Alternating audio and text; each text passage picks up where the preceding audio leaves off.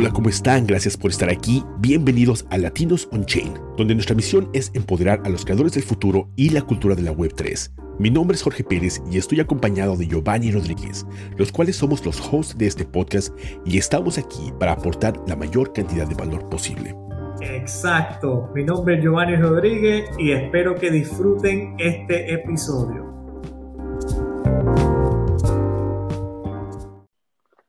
Vamos ya, Jorge.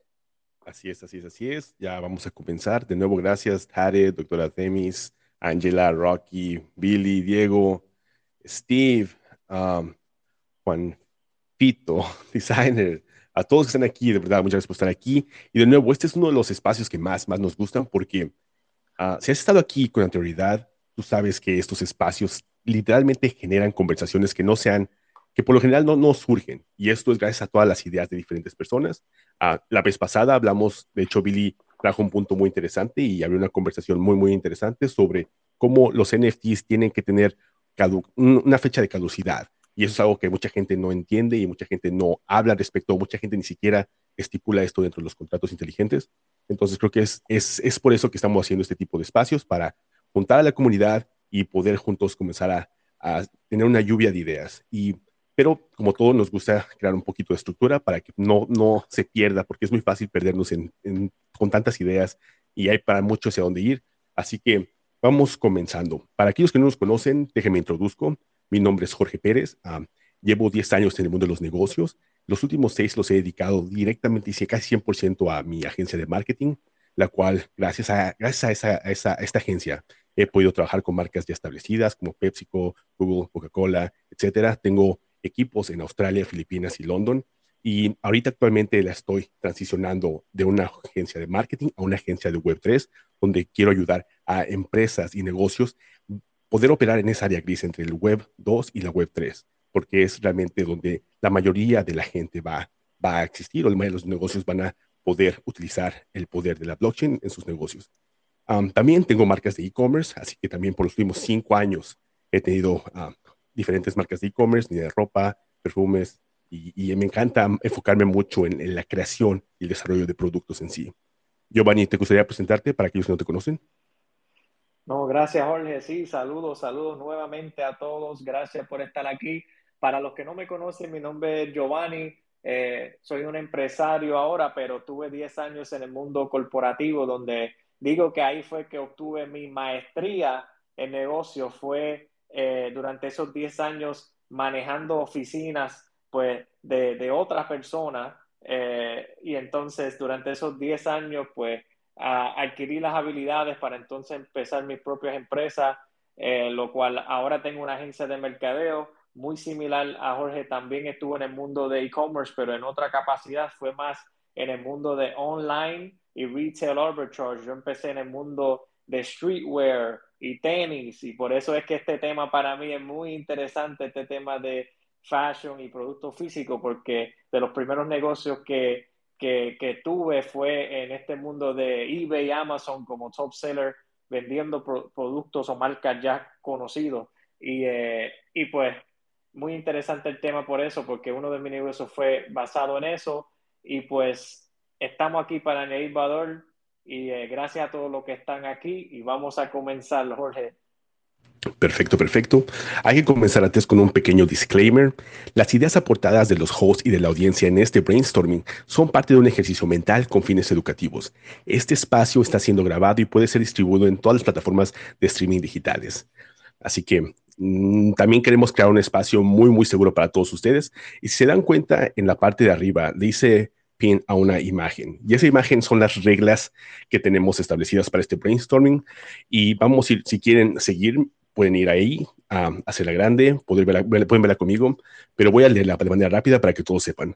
Las reglas de este brainstorming. Número uno, vamos a, nosotros vamos a plasmar todas las ideas.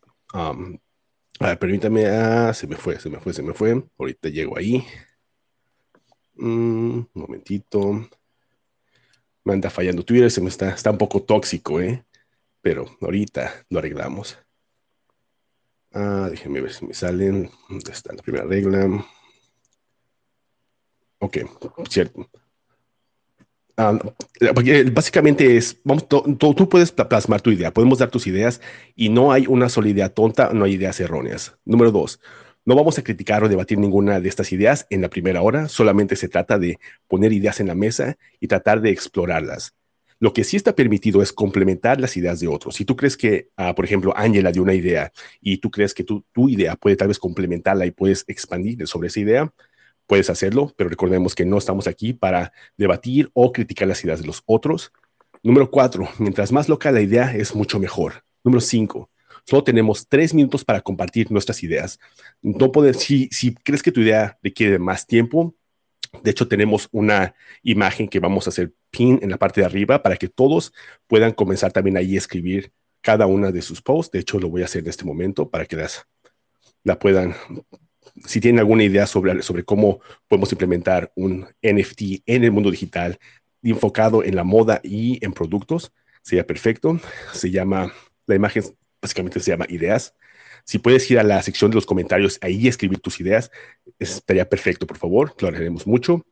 Y básicamente la última pregunta es que las personas que no quieran subir también tienen la oportunidad de poner sus ah, ideas, escribirla en los comentarios de esta foto de ideas y nosotros vamos a leerla en voz alta para que uh, podamos discutirla más adelante.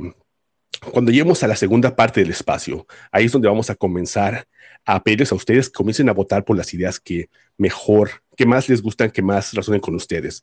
Después vamos a ir explorando los pros y los contras de cada una de esas ideas y si es viable o si no es viable. Después vamos a seleccionar una idea principal que se va a convertir en el núcleo de esta colección de NFTs que queremos, esta colección ficticia que queremos crear. Después vamos a comenzar a ver ya la, parte técnica, qué tecnología, qué, qué blockchain nos conviene más, qué, qué posiciones en tu equipo necesitas, estrategias para salir al mercado, etcétera. Pero, pero en sí es a cierto modo eso, esas son las reglas principales y de nuevo, si tienes alguna idea, recuerda que la puedes poner debajo de los comentarios de la, de la foto que ya está pintada en la parte de arriba, que se llama Ideas. Giovanni, ¿quieres decir algo? Sí, no, eso está, está muy claro, Jorge, lo de las reglas. Yo lo que quiero enfatizar son las preguntas importantes que se deben hacer cuando están pensando, ¿verdad? En, en esta idea y para poder ayudar a conceptualizarlo más fácilmente. Primera pregunta que se pueden hacer es, ¿qué problemas ahora mismo hay en la industria, en este caso la industria de la moda, que pueden ser resueltas con la tecnología de la blockchain?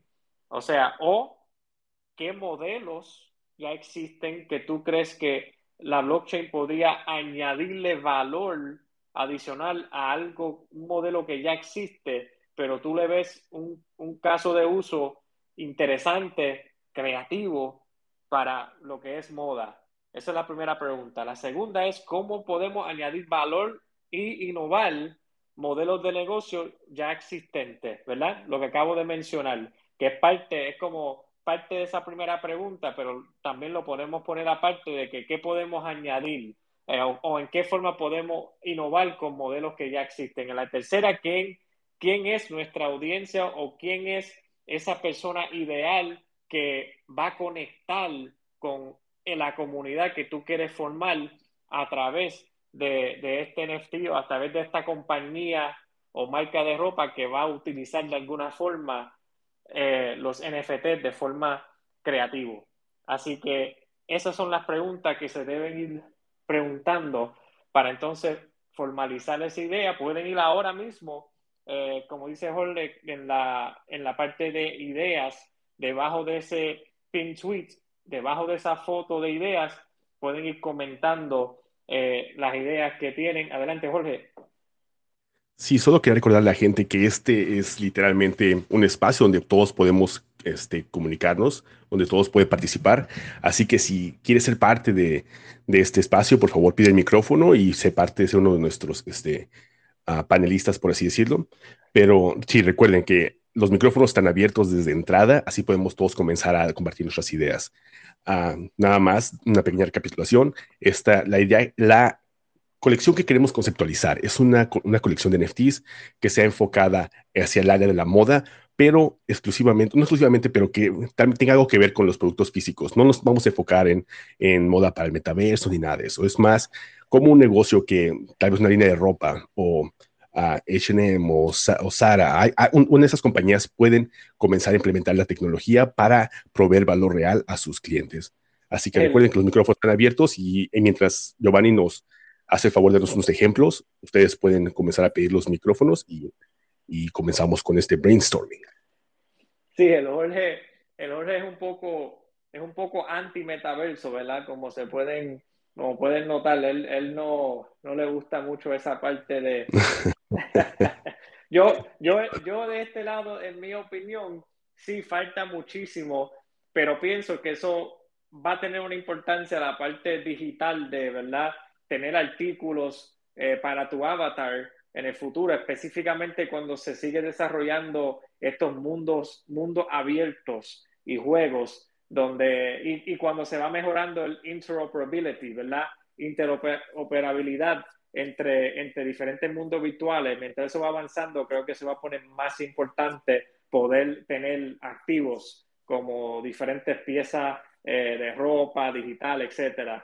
Ah, pero creo que eso falta mucho, pero sí pienso que eventualmente va a tener un impacto. Jorge, eh, el otro lado, no, no le convence mucho esa área de, de, de, metaverso, pero, pero sí, eh, vamos ahora con, con, ejemplos para que tengan una idea y vayan preparando y en confianza pueden, ¿verdad? Eh, le, le, invitamos y los motivamos para que puedan subir en confianza, como mencionó Jorge, esto es un espacio seguro, en realidad eso es lo que queremos, la dinámica de que suban y aunque quizás no tengan una idea totalmente claro, sería bueno compártelo, olvídate, aunque no esté muy claro, comparte algo que tú has visto que quizás te gustó, no tiene que decir que sea una idea, pero quizás en la conversación surge la idea, ¿verdad? Ese, el propósito es dialogar para, que, para ver qué ideas pueden surgir eh, en este tema. Por ejemplo, para que tenga un ejemplo, hay un proyecto que yo estoy eh, vigilando que me gusta, que todavía yo no he invertido en él, pero me, me, interesa. Eh, y para que entiendan el concepto, es, es, un supply bien limitado. Si no me equivoco, hay como 150 y algo de piezas dentro de esa colección NFT. Eso es bien pequeño la colección, pero cada uno de esos NFT se puede hacer staking. O sea, staking lo, lo puedes eh, trancar ese NFT para que ese NFT te produzca los tokens nativos eh, que crearon ese proyecto. Y entonces ese proyecto estableció que esos tokens se van a ir acumulando mientras tu NFT esté staking y ahí esos tokens dentro de su ecosistema van a tener un valor y vas a poder intercambiar esos tokens por, ellos van a ser, el artista no solamente hace eh, cosas, arte digital, que es basado en su colección, sino que también hace piezas custom con lo que es ropa, artículos de ropa, canvas, etcétera. Y pues utilizando esos tokens vas a poder entregar esos tokens y entonces recibes en su tienda, eh, puedes eh, redimir los tokens por mercancía exclusiva, custom, uno a uno, eh, ropa, eh, entre otras cosas. Así que esa es la forma que ellos están utilizando lo que es la mercancía y creando un ecosistema similar a lo que otros proyectos grandes están tratando de hacer, como eh, estamos viendo los Board Apes, Beagles, otros proyectos grandes están tratando de hacer algo similar donde creen su propio ecosistema donde su token nativo tenga un valor dentro de ese ecosistema y de alguna forma le, añade valor a los holders. So, creo que eso es una forma que lo puedes ver. Eh, ellos lo están utilizando, eh, creando valor para sus eh, NFTs, utilizando esto de staking y generando tokens y entonces puedes intercambiar. So, pienso eso es muy interesante. Adelante, Jorge. Ah, no, no, perdón, perdón, continúa. No sé por qué se activó la mano sin querer, pero continúa, no te ah, quería interrumpir, disculpa. Y, y entonces el, el, otro es el de eh, que quizás este lo conocen mucho, que yo lo hablé el sábado pasado, en el espacio de Abriendo Conciencia de los CloneX y Forging, ¿verdad? Que eh, Nike con CloneX está haciendo con los artículos eh, de, de, de mercancía, están haciendo esto de forging, donde puedes, de, de acuerdo al rasgo de tu CloneX, te abre acceso a una línea de mercancía exclusivo de ese rasgo. Yo creo que eso es muy interesante y ahí, ahí están haciendo t-shirt, hoodie, eh, tenis incluso, aunque los tenis todavía hay, los tenis no están eh, dándole acceso para forging todavía, para mí que lo están tratando de hacer como para los holidays, que tiene sentido, noviembre, diciembre, pero eso viene también para los tenis y pienso que eso es interesante, utilizar eh, los NFTs como un, un pase para darte acceso a algo y ahí sí tienes que pagarlo. Con CloneX, aunque tengas el NFT, como quiera tendrías que pagar. Simplemente el NFT te está dando acceso a esa línea o esa mercancía exclusiva eh, que ellos van a ir eh, lanzando. en el otro proyecto lo están cogiendo, creando un ecosistema con su propio token para que tú puedas intercambiar y recibir el artículo sin tener que pagar. son dos, ¿ves? Dos modelos diferentes y quería presentárselo para que puedan ir cogiendo ideas de lo que se ha visto hasta ahora. Adelante, Jorge. yo creo que tú tienes un ejemplo también, Jorge. Sí, sí, sí. de hecho, algo que, tú y yo platicamos, ¿no? Sobre el hecho de cómo el poder que te dan los NFTs. Es literalmente un canal que te permite proveer valor de manera perpetua a tus holders. Entonces, ¿cómo esto se traduce a la vida real? y estábamos hablando tú y yo sobre cómo pueden haber, a mí me interesa mucho, se más interesante, y especialmente porque yo tengo una línea de ropa que es parte de los negocios de e-commerce que tengo, donde el jugar con los NFTs y el hecho de que un NFT tal vez te dé acceso a un guardarropa ¿no? Tal vez a toda una colección. Ah, pero ahora, ¿cómo le vas agregando valor a ese NFT? O tal vez ese NFT de una sola vez, es un non-transfer token. Una vez que se emite, tienes acceso a este, todo este guardarropa, pero, um, y, lo puedes ver de diferentes formas, ¿no? Como publicidad, etcétera, pero al mismo tiempo tienes un canal para proporcionarle valor a las personas. Algo que se me hizo súper interesante cuando estábamos hablando también sobre esto y haciendo un poquito de investigación es por ejemplo, ah, hay una compañía que se llama Scalefast y ellos hicieron una encuesta. Según ellos, el 25% de los clientes interesados en comprar un NFT tendrían más probabilidades de hacerlo si viniera con un, ah, un bien físico. Entonces, aquí estamos hablando sobre cómo esa interacción de no, no simplemente les des una foto digital de tu producto, sino darles realmente una utilidad, porque van a pagar por ese NFT. Entonces, no, realmente no te cuesta nada. Cuando se trata de crear una línea de ropa, por así decirlo, en la moda, los márgenes son muy, muy, muy buenos. Tu producción te cuesta una fracción de lo que tú lo estás vendiendo. Y esto te lo digo por experiencia. Y depende mucho también de donde tengas tu producción, si es en ah, overseas o si es, este, por aquí en Estados Unidos, ah, me cuesta producir una, digamos, una camiseta, me cuesta 35% más que si lo hago en Tailandia. Y es algo que se me hace muy, muy interesante. Y otra colección de moda, otra, un gigante de la moda, que es um, Dolce Gabbana. Ellos también lanzaron su primera colección de NFT de lujo, pero ellos fueron más con un tipo subasta. Y lo curioso es que, lo curioso es que ellos recaudaron 7.5, no, 5.7 millones de dólares en esas subastas. Y pues obviamente esto incluye productos no solo virtuales, pero también productos físicos. Entonces se me hace muy, muy, muy interesante cómo podemos no solamente usar los NFTs para crear una comunidad que sea token gated, pero también podemos utilizarlos para obtener la información de nuestros clientes o de nuestros customers y poder realmente proporcionarles valor de manera constante. Luis Fausto, ¿qué tal? ¿Cómo estás? ¿Qué onda, hermano Jorge? Giovanni, un abrazo a los hermanos aquí. un abrazo, brother. Gracias por estar aquí. Claro que sí, bro. Me tocó, me tocó tiempo poquito aquí rumbo a Starbucks para, para trabajar un rato, pero me gusta el tema, me gusta el, el tema del, del, lado de la, de la fashion y, productos físicos. nomás unas, creo que unas preguntas. No tengo una idea en cómo se puede lanzar un NFT en el lado de, del fashion. Yo creo que algo como, por ejemplo, ahorita en, el lado de fashion, el thrifting, ¿verdad? El thrifting es una moda muy gigante. Imagínate si, si tuvieras un, un, pase, ¿verdad? O sea, lo que quiero decir, un, como un tipo de marketplace con internal access. Um, el NFT, uh, el NFT no sería como el producto para mí. Por ejemplo, si yo compro, si hay una compañía que quiere hacer NFTs y si yo compro el NFT y por comprar ese NFT tengo un digital um, hoodie, ¿verdad? ¿Qué pasa si vendo ese hoodie? ¿O qué pasa si vendo el NFT y todavía me quedo con el hoodie, ¿verdad? yo creo que ahí, ahí, está el problema, ¿verdad? En la solución que podemos añadir. Y, y, creo que lo que los NFTs pueden ayudar en, la, en el lado de fashion es en verificar la authenticity de la ropa. Por ejemplo, yo no quiero comprarle a mi novia una, una bolsa falsa de Gucci. Yo le quiero comprar la cosa real.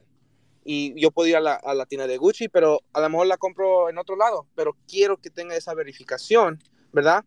No, no, yo no tengo que ir a, a OpenSea a vender el o comprar el, el, el, la, bolsa. Yo puedo, cuando hacen scan el QR o un QR code o el, uh, source code de esa, de esa bolsa, auto, automatically it's transacted on the blockchain. Yo creo, estamos lejos, uh, we're kind of far from that, pero ese es el lado que yo veo de verificar la, la authenticity de, productos no sé cómo se puede hacer como un pase, porque por ejemplo, un negocio que tiene una membresía y NFT, NFTs puede ser un lado de membresía, no puede ser tan sustainable because you need recurring revenue to survive. And NFTs don't don't offer recurring revenue as potent as systems we see now. Um, pero yo quería compartir nomás esas preguntas porque me encanta, me encanta el lado de, de los NFT, NFTs con algo más físico, pero veo aquí es cuando me topo yo en las preguntas.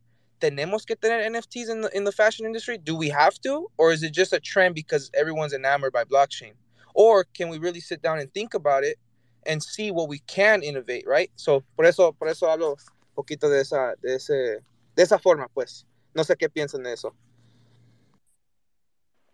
No, gracias, gracias Luis, no, tremendo aporte, porque para eso mismo es que abrimos el espacio, Luis, para que podamos ir analizando eso mismo que, que tú hiciste, ese mismo análisis.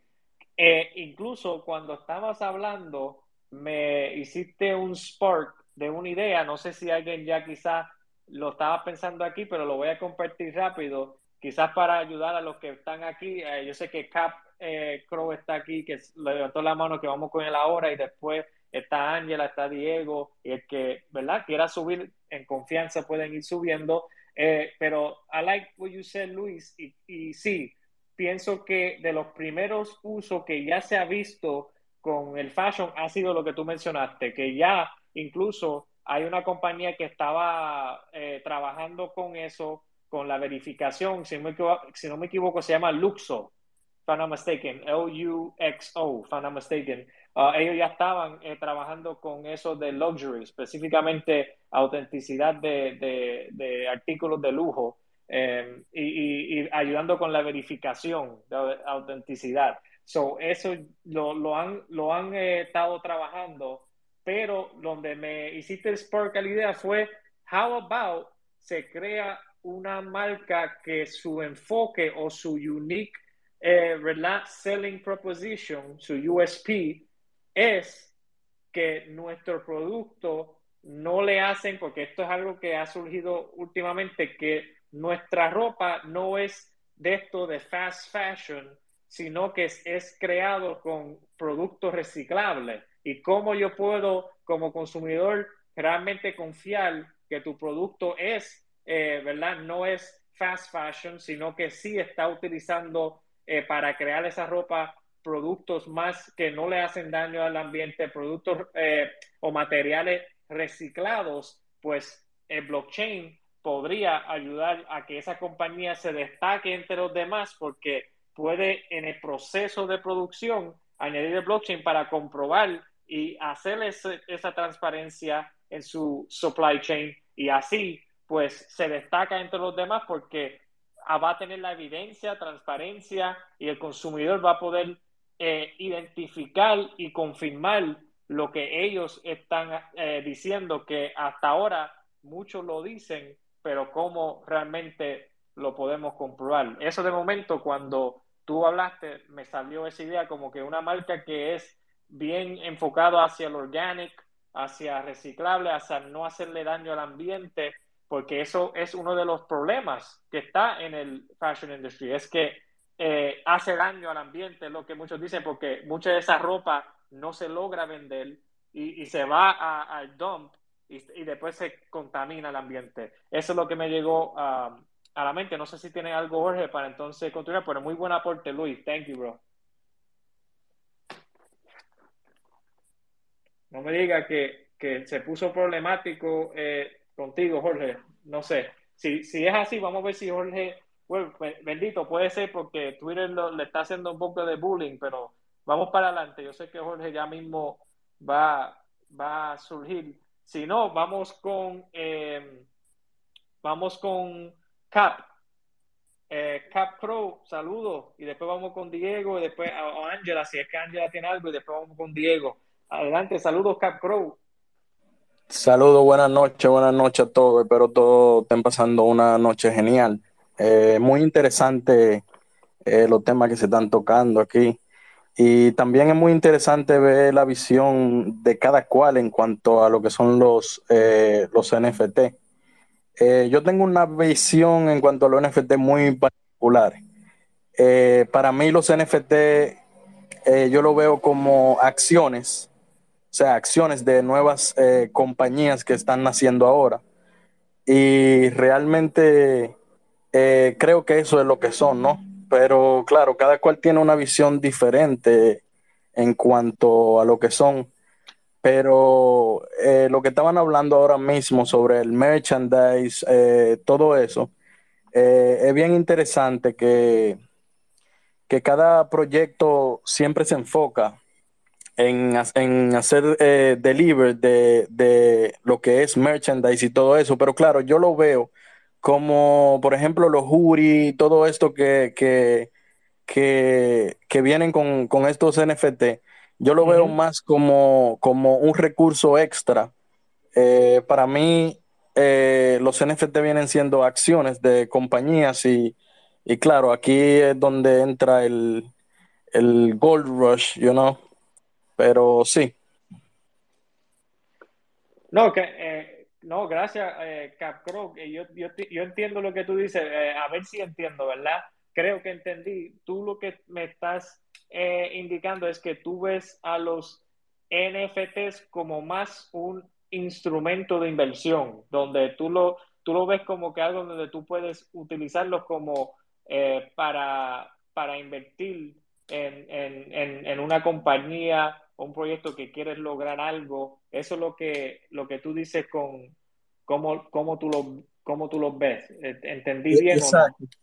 Exacto, exactamente. No solamente como, porque hay personas que lo usan como eh, coleccionismo. Eh, yo lo veo más, yo en lo personal lo veo más como acciones de una compañía con dibujos, eh, con arte, o sea, acciones en forma de arte. Esa es la forma en la que yo lo veo y, y claro, eh, es un tema el cual siempre eh, yo y los eh, socios míos tocamos, que la mayoría de la gente incluso no se da cuenta que lo que están comprando, cuando compran un pedacito de arte, están comprando un pedacito de una empresa, ¿entiendes? So, Esa es la forma en la que yo lo veo, ¿no? Bueno, entonces, vamos, vamos, vamos a tratar de aclararles, porque es como una idea que tienes ahí, CapCrow. Vamos a poner que esa idea que tú mencionaste es que tú, tú lo estás viendo como que alguien que va a crear, quizás es un artista, ya tiene la habilidad de crear quizás diseño eh, bien diferente que llama la atención o que, o que, o que representa un mensaje específico para, para una comunidad específica, pues esa persona puede utilizar los NFTs como una forma de eh, arrancar o hacer una forma de crowdfunding de esa compañía o esa marca eh, de ropa y, pues cada, cada persona que invierte um, puede invertir en, esa compañía o esa marca de ropa a través de los NFT. Así es que tú lo verías como tal. Exacto, exactamente. Y por ejemplo, eh, lo que hablaron ahorita eh, sobre los eh, sobre el staking, por ejemplo, yo tengo tengo varios NFT, los cuales le hago staking y estoy holdeando la moneda que estoy recibiendo y tengo pensado hacerlo a largo plazo.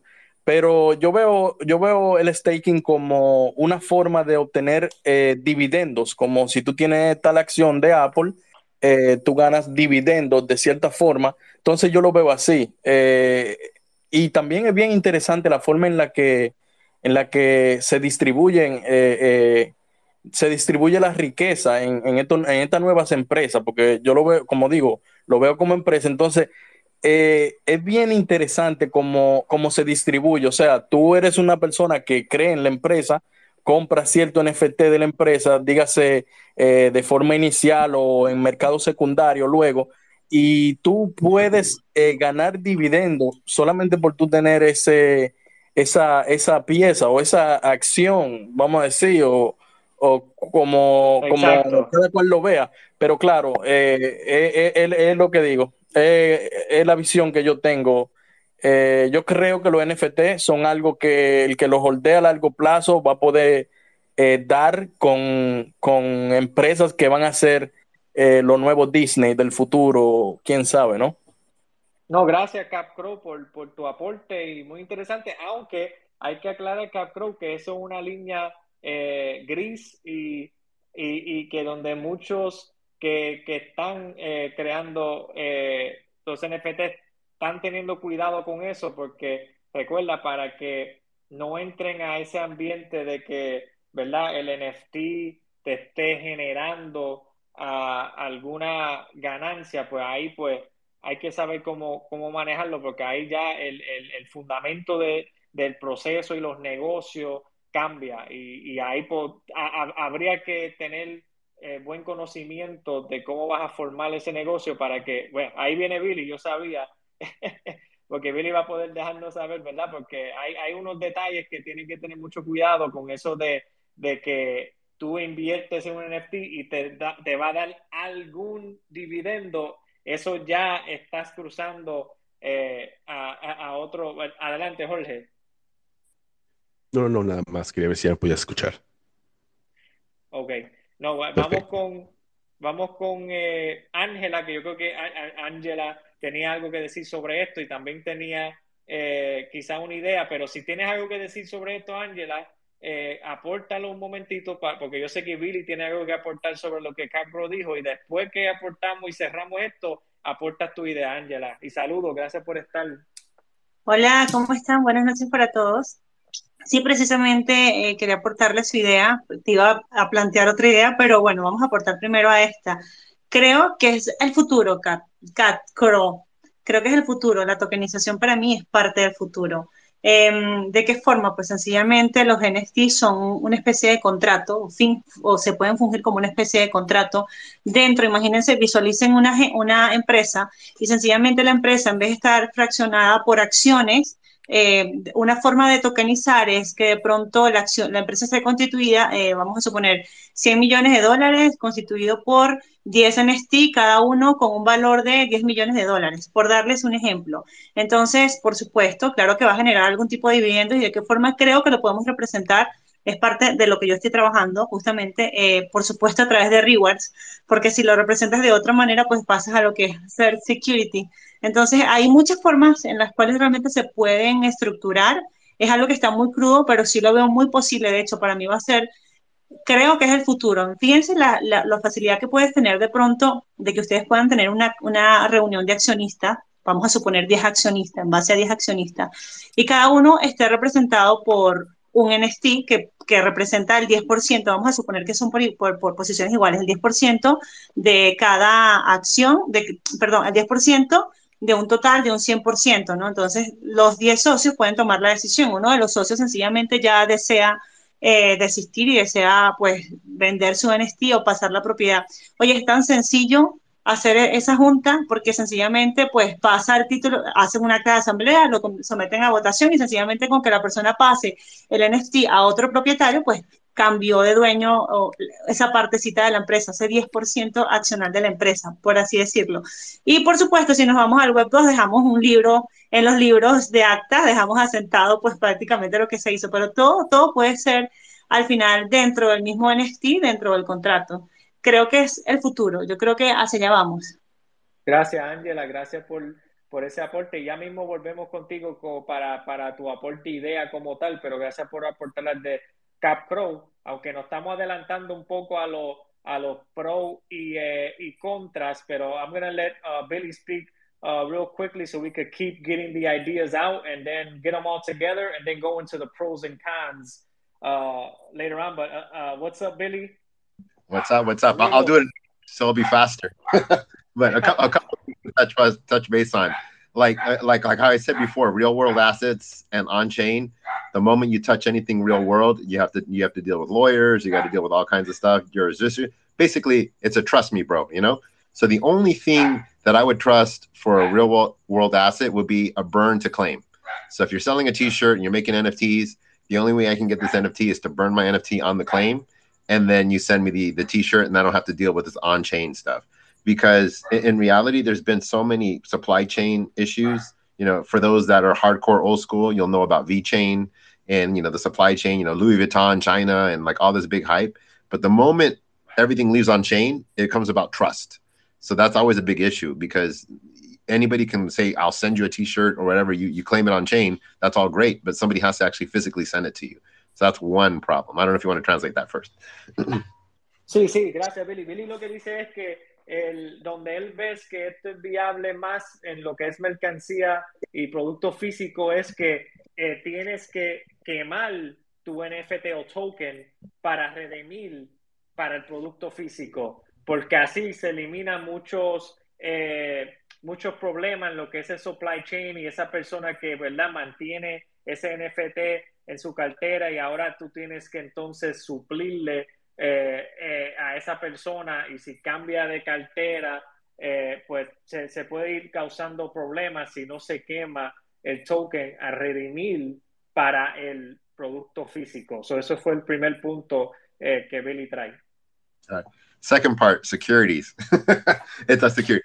I, I had written a, a, music contract, you know, like, like I, I believe we're in the space to make a change. So I was like, okay, NFTs are taking off a lot of people want to support the artist, right? So why not support music artists? So like, why do they have to ask, you know, like VCs or anything or a music label to to buy them? The community can buy it. So you buy an NFT and you own a piece of the album. You know, if the album blows up, you made a great investment. You get a piece of those royalties. And uh, you know, if they license it out, you know, goes to the contract, everybody gets distributed equally. It makes sense. Everybody wins. You know, now you can promote your NFT, promote the artist because it benefits you in the long run right? And then I talked to a lawyer about it, and obviously anything in the U.S. that has a return on value is a security, right? So uh, boohoo for USA, but it doesn't stop people outside of the USA to do it, you know. So you know, I can't do it, maybe you can, but that's just another issue. Anytime you get a return on an NFT, it, it's just a bad situation. Sí, básicamente lo que lo que yo había mencionado y Angela también lo mencionó que que se está cuando estamos hablando de la idea de CapCrow de que la, el NFT se convierte como en un mecanismo para tú invertir en esa marca de ropa que está iniciando y tú tienes un por ciento de la ganancia, ya al SNFT están dándote algún dividendo, algo, ¿verdad? Algún eh, ingreso, pues ya eh, entra a esa área de, de seguridad, de un security. Y pues ya hay en Estados Unidos, pues eh, eh, no se puede. Ahora, hay formas donde si logras uh, ejecutar fuera de Estados Unidos, puede ser, pero hasta ahora ha sido complejo y, más difícil todavía, como sabemos muchos que estamos en este espacio, quizás otros no, pero uh, hay todavía se está desarrollando muchos casos de uso del de blockchain, así que todavía apenas estamos arrancando, para mí es cuestión de tiempo, es cuestión de tiempo que, que, que vaya eh, arreglándose eso, pero sí, se ve, se ve el potencial, pero al caer dentro del área de seguridad, pues es donde está el reto ahora mismo. Um, thank you, Billy. Para que no saben, Billy es un eh, desarrollador que lleva en el espacio varios años y, siempre es bueno tenerlo acá arriba porque más adelante vamos a hablar del lado técnico y Billy va a poder ayudar a, a, clarificar y ayudarnos en, esa área también. ¿Tienes algo que decir, Jorge, que, que volviste a co-host? No sé, ojalá estás ahí para entonces ir a Ángela. Yo, yo repito, porque yo sé que tiene las manos levantadas. Giovanni, es difícil, es difícil, más no es imposible. Nosotros como desarrolladores o como líderes de comunidades tenemos que buscar las vías y que se creen las jurisprudencias y ver cuáles son los mecanismos para que podamos integrar toda esta tecnología justamente y sacarle un poco más lo que es la Web 3 adelante. Es difícil, pero no es imposible. Tenemos que buscar la forma. No, así es, Ángela. No, y eso mismo es lo que menciono que estamos en desarrollo, exactamente, Ángela. Como estamos en desarrollo, es como tú dices, va a haber estos, bueno, que son oportunidades. Vamos, vamos, ¿verdad? A decirlo claramente, estos tipos de problemas son oportunidades para, para, para los que podamos conseguir la solución, pues se, se convierte en una oportunidad muy grande. Así que vean estos tipos de problemas difíciles, mientras más difícil sea, pues más, más valor va a obtener esa solución. Vamos, vamos a ponerlo así, así que estoy de acuerdo eh, con eso, Ángela. Jorge, déjame escucharte a ver si te escucho. Eh. Hola, hola, hola. Creo que ya, creo que ya dejó de estar el tóxico Twitter. sí, sí. No, pero es muy cierto, lo, nada más rápido, lo que dice este Billy es muy, muy cierto. Tenemos que tener cuidado en cuanto a y con, tener en consideración el hecho de que cualquier cosa que nosotros decidamos hacer o cuando decidamos implementar NFTs o cualquier tecnología en el mundo real, y no que no esté lidiado con un smart contract en automático, tenemos que pues, comenzar a lidiar con abogados. Y ahí es donde se comienzan, y ahí más adelante vamos a ver los pros y los contras, ¿no? Pero ahí es donde están las limitaciones, porque todo esto depende del país en el que estás. Billy lo dijo, en Estados Unidos es muy difícil. Cualquier cosa que tú hagas que tenga algún tipo de, de valor o de retorno en cuanto a si, no sé, si compras, si te regresa dinero o etcétera, es considerado un security, lo cual te mete en problemas de manera automática, tanto a ti como holder y tanto a ti como, como proyecto. Pero tal vez en otros países que son más flexibles con, en cripto y en NFTs, sí se pueda. Entonces, aquí vamos a comenzar a ver cómo diferentes eh, compañías van a comenzar a probar el agua, van a ver dónde sí se puede, se puede, dónde no se puede, y vamos poco a poco a comenzar a ver más y más y más puntos de referencia, y vamos a ver cómo la liga se va a comenzar a estirar y qué es lo que van a hacer los gobiernos al respecto. Ángela, ¿querías aportar una idea en específico antes de pasarle la mano a, a Joe y a los demás o, o ya, o ya, ya terminaste tu, idea? Realmente tengo muchas, pero yo voy a tener que hacer un disclaimer cada vez que entre estos espacios de protección intelectual de datos también o de, o de protección intelectual. Miren, eh, no, vamos a desarrollar, me parece que está súper interesante lo que está ocurriendo, así que creo que sería oportuno ir desarrollando. Perfecto. Ok, muchísimas gracias. Este, no sé quién alzó la mano primero, Joe o era este. Ah, Samuel, Samuel. Samuel, Samuel. Samuel, ¿cómo estás, hermano? Hola, ¿qué tal? Saludos, saludos, Samuel. Qué bueno tenerte aquí. Muy buenas. Eh, ¿Se me escucha bien? Sí, te escuchamos, Samuel. Vale, encantado también de estar por aquí. Eh, yo solo quería comentar que, a ver, a, nivel de, de legalidad, sí es verdad que hay ciertos problemas en países. Yo lo sé porque he ayudado a CEO, a varios CEOs a, construir sus proyectos, eh, ya sea en el área de NFTs o demás, y sin ningún tipo de, beneficio ni nada, en verdad, o sea, sino como socio partícipe y ya está. Y, y, bueno, yo por ejemplo soy amigo de un CEO que tiene una empresa que se llama NFT España y esta empresa pues la verdad es que está bien regulada y demás, uno de sus sistemas de utilidad dentro de sus NFT es que puede ser embajador del proyecto. Entonces se toma como una especie de crowdfunding, que a la par eres embajador y eres representante del proyecto y tienes ciertas facilidades, exclusividad, etcétera, aparte de beneficios, ¿no? Por parte de la empresa. Lo bueno de, esto de los NFTs en, en la parte empresarial es que los beneficios son netos, ¿no? Entonces, claro, el beneficio es transparente, es neto. La, complejidad en realidad a la hora de procesar después este tipo de legalidades que pretenden poner en países y demás es solamente una complejidad de gestión. No es otra cosa. Es la, gestión dentro de la administración de, registros de datos, básicamente. En caso de que la red fuera anónima, pues tendría sentido que, que hubieran problemas. Por ejemplo, Monero pero al ser pública pues no debería haber ninguna. Entonces yo creo que la, solución al final será pues traerse un DAO o algo parecido que permita eh, a los gobiernos poder eh, meter mano en la descentralización, por así decir, pero no como control absoluto, sino como partícipe del mismo. Yo creo que esto sería lo que traería un nuevo mm, paradigma, ¿no? Que romper en el mundo y tal, porque esto no se puede parar, básicamente. O sea, lo que es la blockchain no se puede parar. Entonces, van a tener que lidiar de alguna forma. También he pensado que a lo mejor la interconexión de redes, de esto he hablado ya otras veces, eh, puede delegar el proceso de trabajo para así tratar de centralizar eh, dicha información de alguna forma o relacionar la información. Podría hacerse también, de delegar el trabajo a otra red. No sé si se podría, bueno, no se puede lograr de forma eh, remota, o sea, una blockchain no puede controlar eso, pero sí un usuario podría acceder en dicho caso. Por ejemplo, yo recibo como herencia un NFT de una casa, ya se puede considerar como bienes raíces. Me lo, me lo pasan por NFT, yo recibo NFT y hasta que paso mi NFT a otra blockchain mediante la interconexión, pongamos XRP, y si XRP creo recordar que sí que tenía smart contracts, permite eh, el acceso de reconocimiento dentro de los parámetros de legalidad, podría recibir la herencia, podríamos decir. Y todo este proceso sería, mientras tanto, anónimo y conservador. Se podría tratar de buscar un equilibrio. Y ya está. Muchísimas gracias, hermano. Gracias, gracias. Billy, ¿querías añadir algo? Yeah, yeah. Just just a quick one for for those that that cross chain NFTs. Um, what happens is when you when you move your NFT across another chain, it gets wrapped on it, so it doesn't maintain its true contract address. It uses a wrapper contract. So on the other chain, it does like you know if you have a board ape on Ethereum and then you want to move it to Solana for whatever reason, it will not have the same contract address.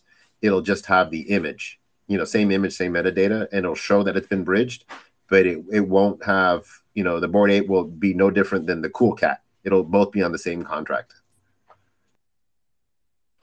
Ah, ok, perfecto. Y nada más de manera rápida, lo que dijo Billy es que cuando tú mueves tu NFT de una blockchain a otra, lo que estás haciendo es básicamente you're wrapping ese NFT, lo que cambia el, uh, el, origen del, smart contract y va a tener un, smart contract completamente nuevo.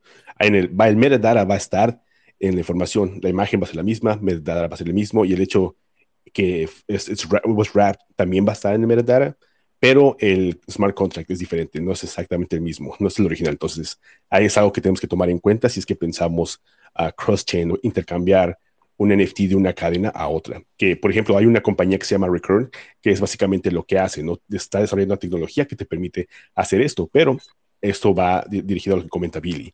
Uh, si tú comienzas a intercambiar tus, tus NFTs de una blockchain a otra, realmente no es el mismo NFT en sí, porque el smart contract es diferente, cambia. Adelante, Billy.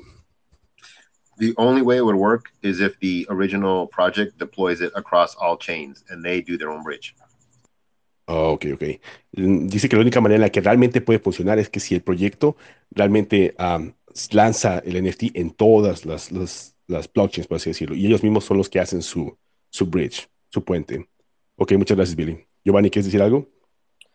No, no, muy, muy interesante eh, lo que dice Billy, por eso me encanta tenerlo aquí en los espacios, porque ese lado técnico es importante también. Por eso es que este mismo ejercicio que estamos haciendo es importante, eh, porque, por ejemplo, tú puedes entender el concepto de blockchain, entender cómo la tecnología funciona, pero ya esos detalles, como lo que acaba de mencionar Billy, pues ya eso obviamente a través de la experiencia de él crear contrato, lanzar contrato de diferentes formas y estar eh, en ese ambiente de desarrollo, pues por eso es que en la sesión, cuando tú, si tú estás planificando, ¿verdad? Crear eh, algo, integrar NFTs a una compañía ya existente o hacer algo con los NFTs, con contrato inteligente, por eso es importante en esas conversaciones, como lo estamos haciendo hoy, tener el equipo indicado, tener las personas en cada área que pueden proveer valor y sus insights, ¿verdad? A través de su experiencia pueden proveer esa información valiosa para que puedan aclarar y, y, y así las dudas que pueden presentarse en el camino, pues se van aclarando como, como se está haciendo ahora en este espacio con estas ideas. Así que muy interesante. Es lo único que tenía eh, Jorge. Sé que aquí está eh, Joe eh, también. Ángela, quería darle un reset rápidamente. Gracias a todos los que han ido entrando al espacio. Agradecido con todo lo que le dieron retweet y han compartido el espacio y todo lo que han llegado aquí. Estamos haciendo una sesión de brainstorming donde en vivo ahora mismo las personas están dando sus ideas, estamos analizando estas ideas sobre enfocado en el, en fashion y producto físico eh, y ya tenemos eh, varias personas eh, que han aportado y ya mismo vamos a explicarle cómo vamos a hacer unas votaciones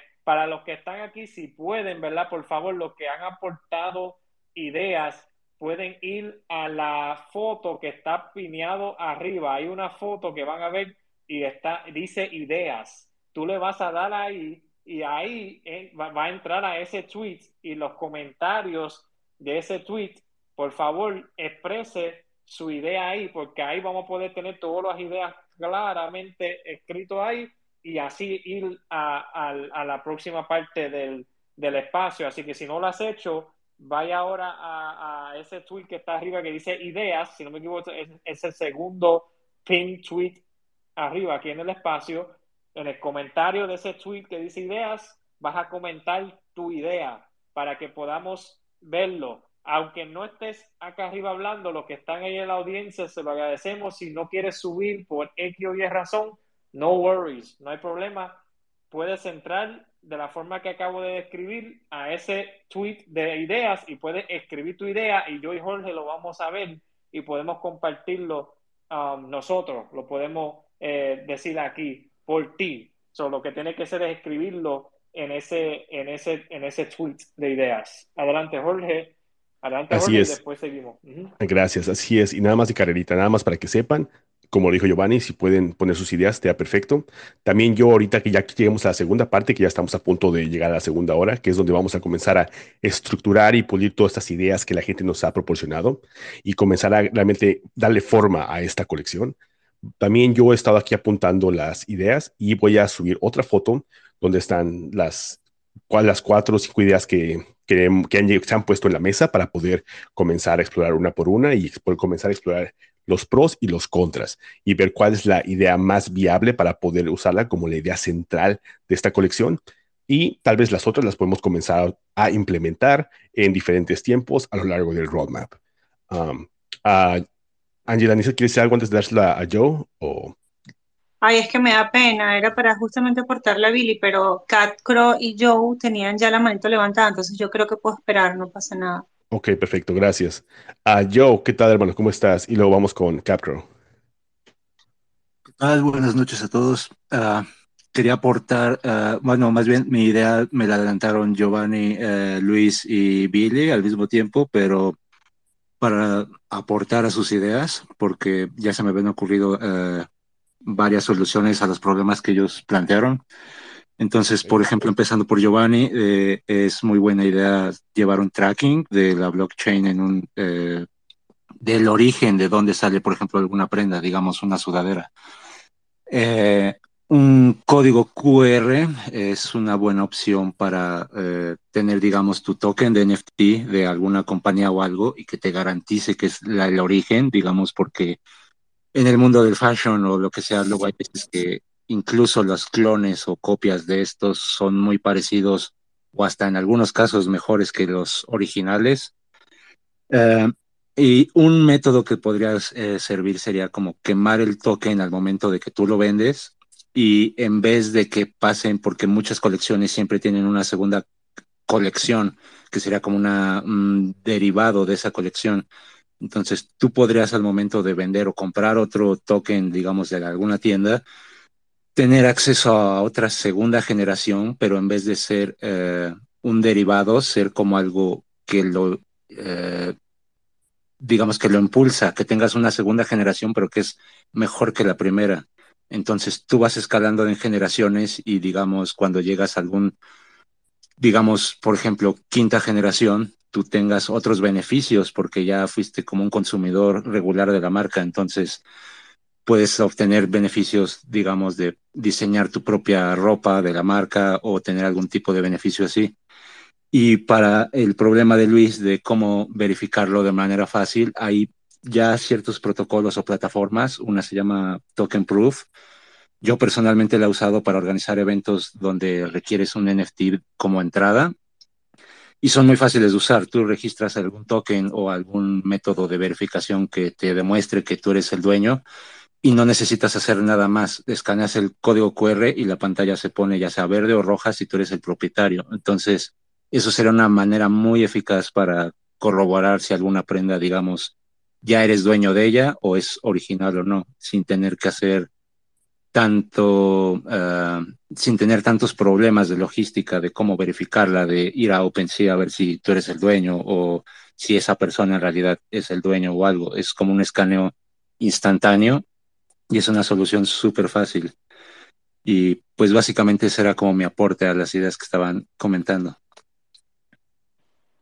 Gracias, Joe. Gracias, Joe, por, por, por ese aporte. Y sí, eh, tiene, tiene tiene, tiene, me gusta lo que mencionaste, que Billy también lo mencionó sobre la parte de quemar el token para redimir, ¿verdad? Y ahora cuando añadiste lo de las generaciones, pienso que eso es importante. Bueno, yo sé que Billy tiene algo que decir porque él aportó sobre esa parte de, lo, de los burning de los tokens y después vamos con, con, con Angela. Eh, eh, Billy, ¿quieres aportar a este? What, do you think? I know he mentioned like the burning that you mentioned. but um, he's stating that it's uh, you could do it like generations, right? And each generation shows how how how deep you've gone as a consumer within the ecosystem. What are your thoughts? Yeah, uh, uh, is, can you guys hear me? I don't see my microphone. Yeah. Okay, cool. Yeah. Okay. Um, so yeah, I mean, like once you burn it, it doesn't mean it's gone forever. Uh, a developer can basically like mint you a new one that says claimed or generation two, or, and then burn it again, generation three. You know, keep keep going on until you use it. And maybe like if you claim you know five times that shows you like you're a loyal user that might have more value. So i know a lot of people like to collect and uh, you know it so they don't want to like burn it to claim something. But what you don't want to do is resell it under the assumption that someone else can buy it and then claim as well when it's already been claimed for that token id so you can create a system where if you if you claim it it burns and mints you a, a version two and so that way someone can distinguish this one's been used or not been used in a sense and you can do that infinitely for for your greatest supporters or anything like that. Um, but then token proof is nice. I, I played with it and I think it's a great idea. Uh, it, look, it works for small scale type of things. You know, if you ever think of a concert, you know, you have you know a huge star and everybody trying to use Wi-Fi at the same time to get in through like a ten thousand unit gate system and uh, you know they don't spend a lot of money on Wi-Fi, you're gonna have a lot of problems. so it's just one of those exactly. scale things yeah, like call talk to Ticketmaster.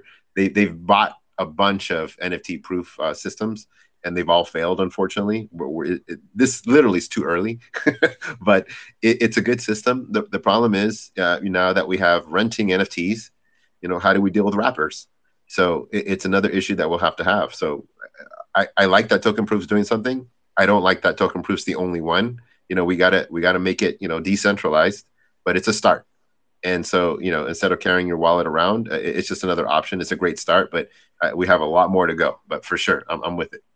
No, gracias, Billy. Eh, voy a resumir eso eh, rapidito, eh, el, porque no quiero entrar en mucho técnico, porque yo sé que Billy nos falta la sección que viene ahora de donde vamos a entrar más profundo. Pero básicamente lo que Billy quiso decir que lo que aportó eh, Joe es que sí podemos tener varias generaciones, incluso en el lado técnico que explica Billy, puede ser el mismo, ¿verdad? Eh, token, vuelve si el, el, developer puede volver a, a, a, que esa, ese token vuelve y salga que fue claimed y puede como que dentro de ese mismo NFT ser varias eh, generaciones y cada vez que esa persona compra, pues se vuelve, eh, se quema, vuelve y se compra de nuevo, vuelve y surge otro NFT y eso va comprobando a través de, cada generación puede ser un comprobante de, cuántas veces esa persona ha invertido en, el ecosistema o en esa marca de ropa, etcétera. Así que gracias, Billy, por,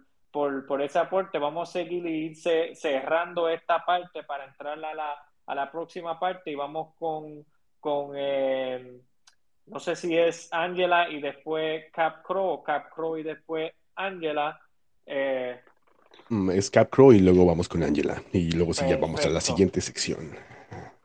Sí, bueno, en idea yo puse, yo puse algo, eh, que es algo que yo siempre me lo he preguntado, eh, y le puse una pregunta para Billy. ¿Es posible hacer un NFT interoperable eh, con diferentes cadenas? O si, o si no fuera así, entonces tendríamos que hacer un NFT para cada cadena. O sea, no sé si me explico. Un NFT que tú puedas tenerlo en, en Solana, Polygon y Ethereum al mismo tiempo y que lo puedas utilizar en las tres cadenas. O si no es posible. It it is possible, but it's really difficult because you have to have what they call a bridge to communicate with all the contracts. And if you've been watching the history of the last two years for bridges, that is the number one place that people get hacked because they're they're very difficult to do. So you know, someone sees an opportunity to to steal a bunch of mints on a contract, they're going to do it if it's easy. So it, it's one of those things that you're doing a lot of extra work to have it bridged, but uh, it's it's not worth the extra function for what you get. It's easier to deploy three different contracts and have it live on three different ecosystems, and they don't interact at this point right now. Um, voy a hacer una pequeña traducción de lo que dijo Billy. Uh, básicamente dice que sí es posible, pero es muy, muy, muy complicado. Uh, si vemos la historia en los últimos dos años en el ecosistema de los NFTs, los, mayor, los mayores, los hackers más grandes, los hackeos más grandes han sido por medio de bridges. Entonces, cuando tú intentas hacer esto y crear, quieres sacar tu colección en diferentes blockchains, tienes que tener bridges que se comuniquen con el smart contract. Entonces, uh, lo que haces es dar a las personas, un, a los hackers, una oportunidad de que intenten y te, te, hackeen. Entonces, es posible, pero, pero complicado. Um, okay, Angela. Una, una, última inquietud, eh, y disculpa, Angela. Eh, por ejemplo, para los NFT que se puedan rentar, que por ejemplo, eh, eh, se le podría poner un tiempo definitivo en una wallet. Por ejemplo, si yo tengo un NFT que esté en mi cartera y este NFT que yo tengo en mi cartera, yo se lo puedo mandar a Angela, un ejemplo, y que después de cierto tiempo que yo le haya puesto el NFT, se devuelva automáticamente. ¿Es posible eso? No, no, solamente porque todo que pasa en el blockchain, oh, I'm sorry, let me explain in English. I got to switch. Uh, but yeah, okay, so anything that happens on the blockchain happens when someone runs a transaction. So in order for you to mint, to lend it out, there's going to be a transaction, lend, right? In order for you to claim it, you got to do another transaction to pull it back. So it's got to be two transactions. Doesn't happen automatic. So, but two transactions have to happen. Um, but yes, so you can set a time, like 30 days. After 30 days, you can claim it. If you wait 31 days, you know, they got an extra day with it. Uh, but there are, that's the most basic. There are extra features like um, Chainlink Keepers or Open Zeppelin Defender that are services that will automatically execute for you for a fee. So there's things like that as well. Thank you very much, bro. Oh, justamente iba a hablar de Chainlink, iba a decir que, oh, Billy, si es posible, con un sistema que tiene justamente Chainlink, no sé si era Keeper o, o UW o, do, o UFBR, una cosa así. Justamente Chainlink tiene este sistema que opera como en el medio del contrato y el algoritmo, por ejemplo, en cuanto a términos de tiempo, eh, tú decides, eh, quiero que este NFT, por ejemplo, este, en esta fecha va a estar en este contrato y luego pues sencillamente a, tal fecha se va a ejecutar y se puede regresar o se podrá quemar esta transacción. Creo que por Chainlink justamente, porque yo me he reunido directamente con el equipo de Chainlink Labs, eh, se puede hacer esto. Eh, fíjense que todo lo que ustedes tengan dentro de su cabecita, de sus ideas, ustedes sencillamente tienen que buscar la forma de crear ese algoritmo para luego eh, representarlo o, present o, ingresarlo en lo que es la blockchain, ¿no? Em, es, es, no es tan complicado cuando comienzan a estructurarlo bien, solamente tienen que saber cuáles son las órdenes que se van a ejecutar dentro de ese contrato, pero se pueden hacer muchísimas cosas. Eh, también quería decir que justamente, es que son, eran, eran varias, varias ideas y se me están viendo. Eh, fíjense lo que está sucediendo ahora con los NFT, que a veces temprano los escuchaba un poco algunos preocupados, ¿no?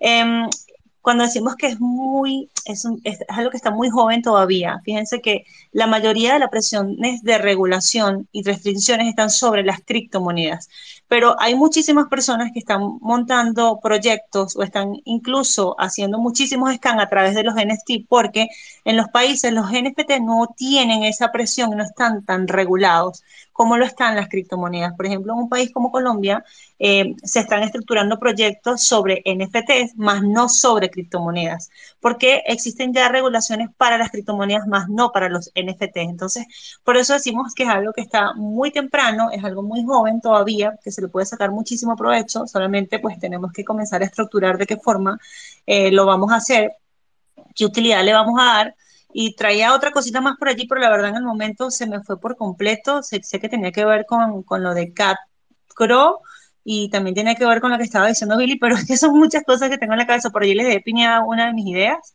Em, si me vuelve nuevamente la idea que era importante lo que, lo que le quería aportar, pero se me fue por completo justo eso.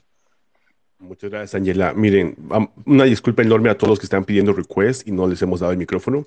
Ahorita ya estamos a punto de pasar a la segunda parte, que es estructurar toda esta colección, ya en cuanto a eh, comenzar a explorar los pros, los contras de cada una de las ideas y tratar de establecer una línea para un plan de negocios o para poder desarrollar el roadmap o la colección más de una manera más concreta. Así que una disculpa enorme. Julio, dinos para tu, tu, idea y por favor, ¿cómo estás? Bienvenido. Saludos, saludos, Julio. Eh, saludos. un placer, un placer. Se me olvida. Placer, tranquila. Multi-chain. Este, Billy, multi-chain. Yo creo que la evolución es que vamos a hacer multi-chain. No ahora, pero creo que hacia allá vamos. Ya no hablo más. Gracias, por favor, un poquito de respeto, gracias. Vale, Julio, adelante, hermano. bueno, este, primero que nada, un placer eh, por estar acá, compartir ideas. Eh, yo vengo en la parte de técnica, bastante técnica.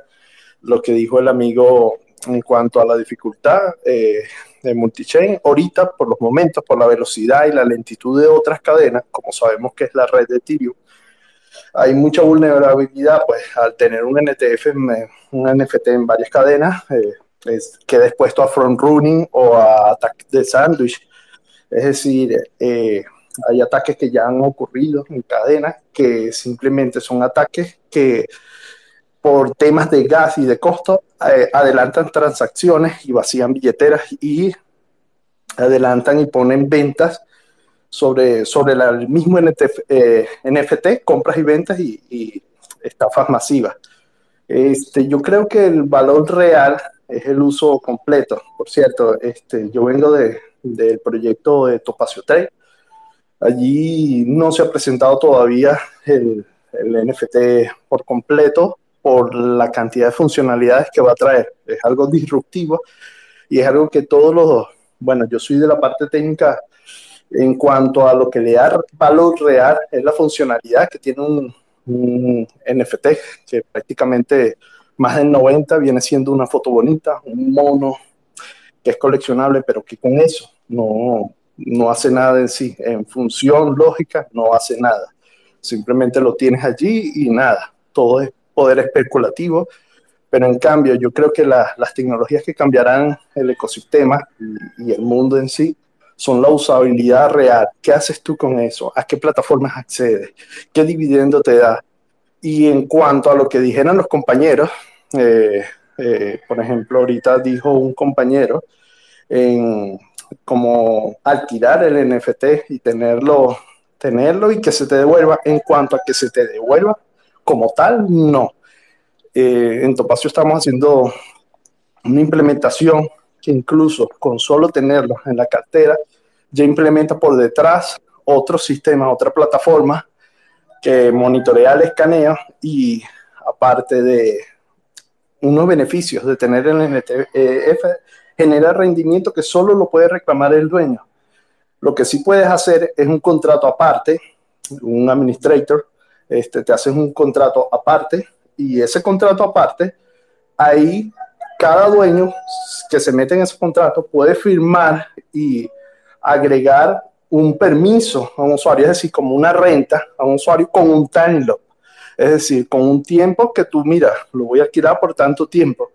Cuando se vence ese time lock, ya ese usuario que tú le diste el permiso ya no puede acceder con tu, con tu NFT. Y en la plataforma lees no es tanto el NTF, sino que te vas al administrator y vas, mira, este, este usuario que está tratando de entrar con este administrator, el dueño le dio permiso, si le dio permiso, entra a la plataforma, al ecosistema y hace todas las funcionalidades pertenecientes a ese NFT. Este, sí se puede hacer, pero con lógica eh, estructurada. Pero muy bonito lo que dice. Yo creo que lo que realmente aporta valor cuando el usuario tenga algo que hace que funciona, eh, tanto el NFT de tu espacio va a ser como una llave encriptada, pero no solo tanto por la imagen ni al abanico de la herramienta que te, que te va a dar acceso, sino a la usabilidad, todo lo que puede hacer y el potencial que puede hacer con ese NFT. La funcionalidad es el valor. Para mí en lo personal y sabemos que muchos de los que desarrollan es así. Gracias, no, gracias Julio por, por ese aporte, gracias por estar aquí, por subir y aportar. Un placer conocerte aquí en el espacio y, y escuchar. gracias a ustedes. No, gracias Julio. Y te iba a decir, Jorge, ¿qué piensas si Billy, yo creo que tiene que decir algo sobre lo que Julio dijo. ¿Qué piensas si después de Billy, you try to keep it between two to three minutes, at least two minutes, so we can move on to the more go deep diving? Y Jorge, tú vas a poder entonces repasar las ideas que se han discutido hasta ahora para entonces poder mover al, a la próxima ronda, ¿verdad, Jorge? Así es, ahorita voy a subir una foto con las imágenes, con una imagen con todas las ideas y, y vamos a hacer un poll donde la gente, todos que están aquí, van a poder ahí, ir ahí y poder votar. Y vamos a comenzar a explorar las ideas, depende del orden en que ustedes lo escogieron. Vamos a explorar los pros y los contras.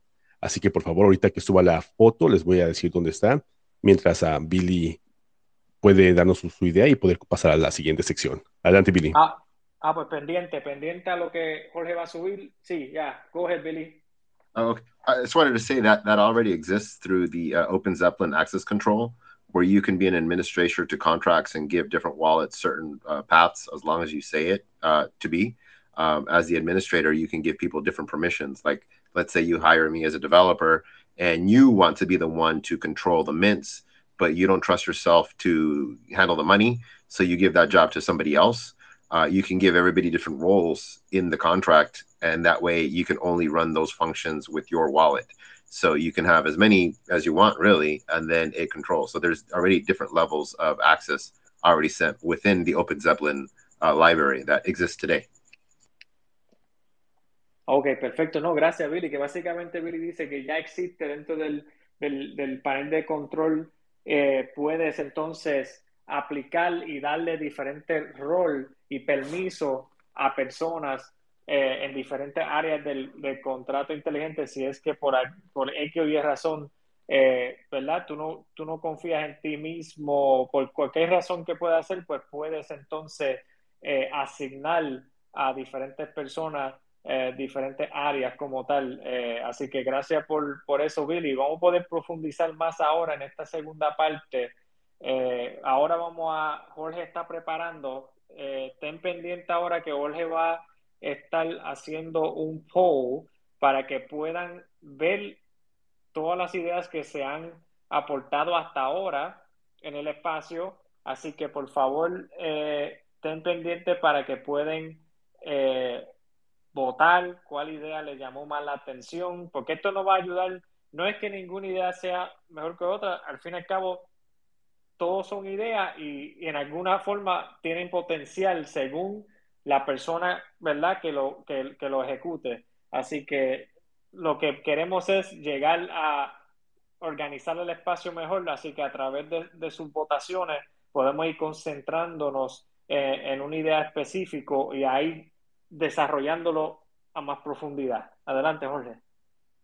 Así es, así es. Ahorita lo que voy a hacer es voy a subir um, una imagen, que son, es la imagen con todas las ideas. Son cuatro ideas en total. Tuve que combinar dos ideas porque eran muy similares. y las vamos a leer y van a, vamos a darles un poco de tiempo para que puedan votar y de, saber si realmente... bueno, ustedes van a votar y depende de la que ustedes prefieran. En ese orden vamos a comenzar a, a, votar y hablar, a comentar sobre ellas y ver este, cuáles son los pros y los contras. Ah, ¿Te gustaría hacer un pequeño reset para que la gente que vaya entrando sepa y sobre todo qué trata esta segunda parte, por favor? Ah, sí, exacto. Ahora para los que van entrando, Jorge va ahora a, como él mencionó, vamos a ir viendo todas las ideas que se presentaron en la primera parte de la sesión de brainstorming. Eh, fueron basados en fashion, producto físico, hubo muchas ideas interesantes y ahora en, la segunda eh, parte eh, del espacio vamos a ir profundizando y viendo los pros y contras de cada idea. O sea, ya hemos hecho eso un poco ya, que es interesante. Eso es lo bueno, que la, la, la, la conversación orgánicamente fue desarrollándose de esa forma y cada uno fue aportando lo que, lo que pensaba en el momento, pero ahora sí podemos ir profundizando más sobre, ok, vamos a mencionar una idea y entonces los que estamos aquí, los que quieren eh, subir, pueden aportar ok, ¿qué, qué, qué cosas positivas vemos de desarrollo de esta idea? Y después también analizamos, ok, cuáles pueden ser los retos de tratar de ejecutar y desarrollar esta idea ahora con, lo, con la tecnología y cómo está el blockchain desarrollado ahora, eh, los retos y también los beneficios o pro. Um, después vamos entrando a lo técnico que ya, como les dije, la conversación fluyó de esa manera donde ya hemos hablado un poco sobre eh, la tecnología, pero ahora vamos a profundizar más donde eh, tenemos personas más, más técnicos, ¿verdad?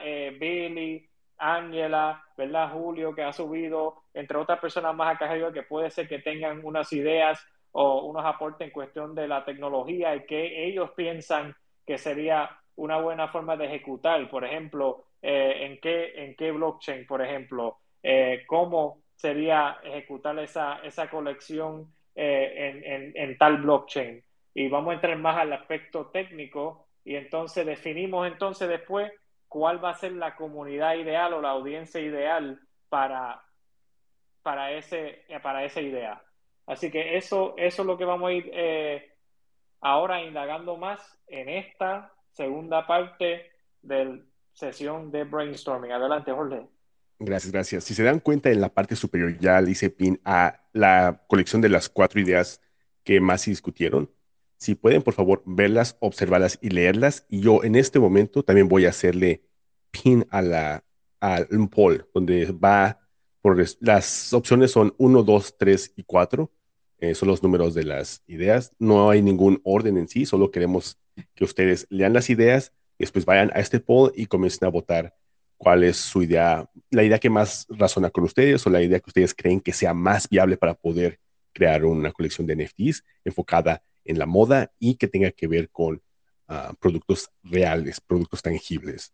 Una vez que eso suceda, ya vamos a poder explorar en orden, de en base a cuál fue la que ustedes más le hicieron like. Vamos a comenzar, como dijo este Giovanni, a ver cuáles son los pros, los contras, para poder continuar con ah, la estructuración más adelante sobre qué tipo de tecnología necesitamos, uh, qué equipo necesitamos, necesitamos tener una inversión, un capital o, no, etcétera. Entonces, si pueden, por favor, ir y votar, se los agradecemos demasiado. Mientras tanto, vamos a poner, ¿qué te parece un poquito de música, Giovanni? Sí, un poco de música para que puedan ir ahí entrando a votar.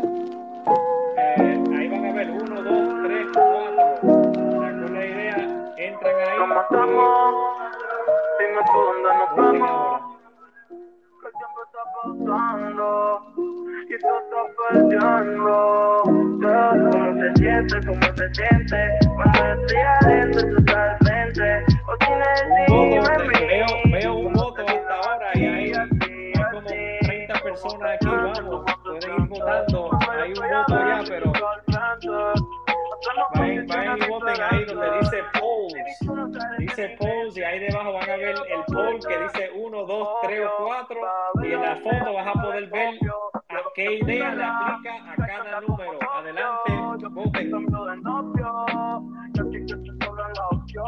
Ya me que me sobran los condones. Ponto ya fomenta la mitrona. Yo siento chiste creepy. Quiero que sea mi bona. Estaba buscando a ti te fascino. Dos votos, dos votos, votos. Estaba llegando, todavía falta. Hay dos votos. Le compré en Valentino.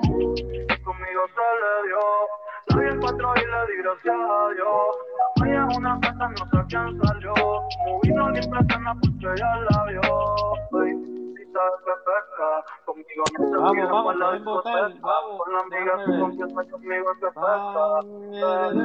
Pero no le cómo cómo cinco, qué bueno, vamos, vamos, vamos progresando, vamos progresando, hay cinco votos, vamos por lo menos a, vamos a tratar de llegar por lo menos a 10, vamos, a 10 votos para poder entonces eh, eh, la idea o las ideas que podemos entonces empezar a profundizar. Vamos, ya vamos Así es, y recuerden que este es un ejercicio eh, de todos, entonces esto es un espacio simplemente para fomentar las ideas y queremos nada más este, pues, crear un espacio donde todos podamos reunirnos y generar conversaciones importantes, ¿no? Como ahorita, una conversación muy importante sobre el hecho de que si es posible o no tener un NFT en diferentes cadenas.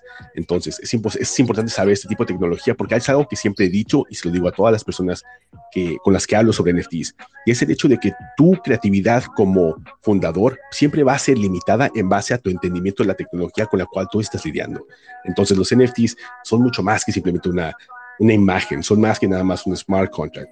Son, es un canal que te permite proporcionar valor de manera perpetua a tus holders o a tus fundadores eh, hasta, hasta el día que tú decidas no hacerlo. Entonces, es importante este tipo de, de, de espacios donde nada más podemos llegar, relajarnos, compartir ideas y pues votar, ¿no? Votar sobre las ideas que más nos gustaron o no y tratar de ver cómo es que se va estructurando una colección. Obviamente, en dos horas es casi es imposible crear una colección de principio a fin, pero queremos por lo menos ayudar a las personas a que tengan, a orientarlos para que sepan qué hacer, qué brainstorming, qué pensar. Cuando tienes una idea, cómo analizarla, si es viable o no es viable, saber si necesitas un equipo grande o no, si necesitas tener un developer, que obviamente es importantísimo, pero también hay plataformas que te permiten hacer cierto tipo de um, smart contracts sin tener que hacer tanto coding, pero ahí ya te limita porque ya no puedes hacer todas las cosas que te permite realmente hacer la blockchain. Entonces, eso no quiere decir que no, que estoy, no estoy diciendo que los developers no sean importantes, son fundamentales, pero es aquí donde podemos comenzar a ver qué es viable y qué no es viable. Así que vamos a ver cómo van los, los votos. Jorge, disculpa, veo que hay cinco, cinco opciones, me gusta la tuya, la que dice redimir eh, objetos físicos con el propio NFT, pero no sé qué número co- corresponde.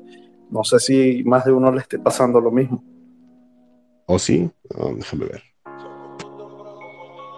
Déjame checar. Verificar. Giovanni, ¿tú puedes ver cuántos votos vamos hasta el momento? Bueno, hay, hay, hay cuatro opciones, ya tenemos 10 votos, Jorge. Puedes ir verificando a ver cuál fue el resultado para que podamos Ah, ok, perfecto, perfecto. espacio, pero ya, ya logramos los 10 votos para que podamos ver cuál fue el resultado.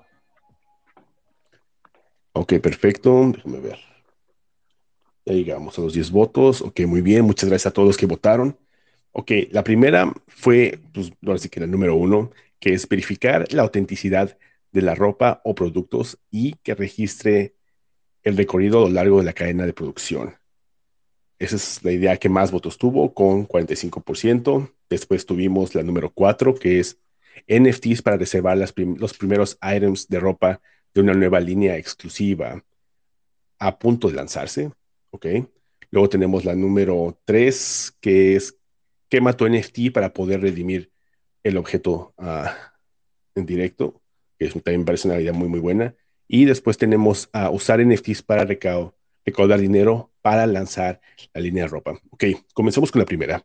Pros y contras de eh, verificar la autenticidad, tener un NFT que básicamente verifique la autenticidad, que es lo que hablaba Luis Fausto sobre cómo podemos tener un NFT que nos, nos ahorre toda esa investigación de saber si es cierto, si es verdadero o es falso, y que al mismo tiempo también nos dé toda la información de dónde fue fabricada, los materiales, etcétera.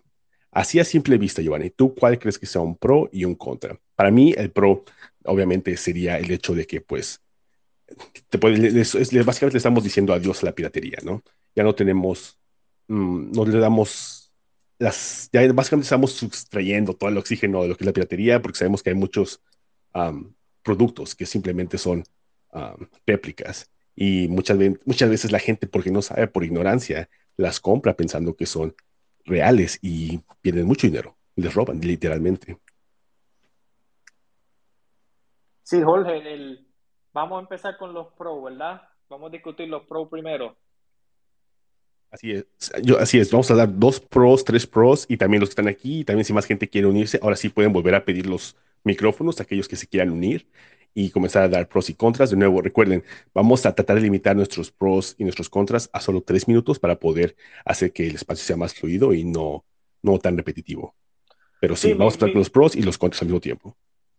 Oh, al mismo tiempo, ok. So, mi pro es que pienso que para una compañía, una marca de ropa, ejecutar esto de que la transparencia en su supply chain desde principio a fin esté claro, para mí, para el branding, para, ¿verdad? Para la confianza del consumidor, eso es un pro grandísimo y es una forma de diferenciarte en el mercado, porque ahí vas a poder realmente eh, validar lo que estás diciendo. No solamente es, ok, créeme, sí, créeme que esta pieza es, ¿verdad?, hecho de materiales reciclables. No, ahora no es solamente toma mi palabra, sino que te lo voy a demostrar porque mira, hemos implementado estos procesos con el blockchain para que tú puedas ver transparentemente todo nuestro proceso de producción de nuestra marca y,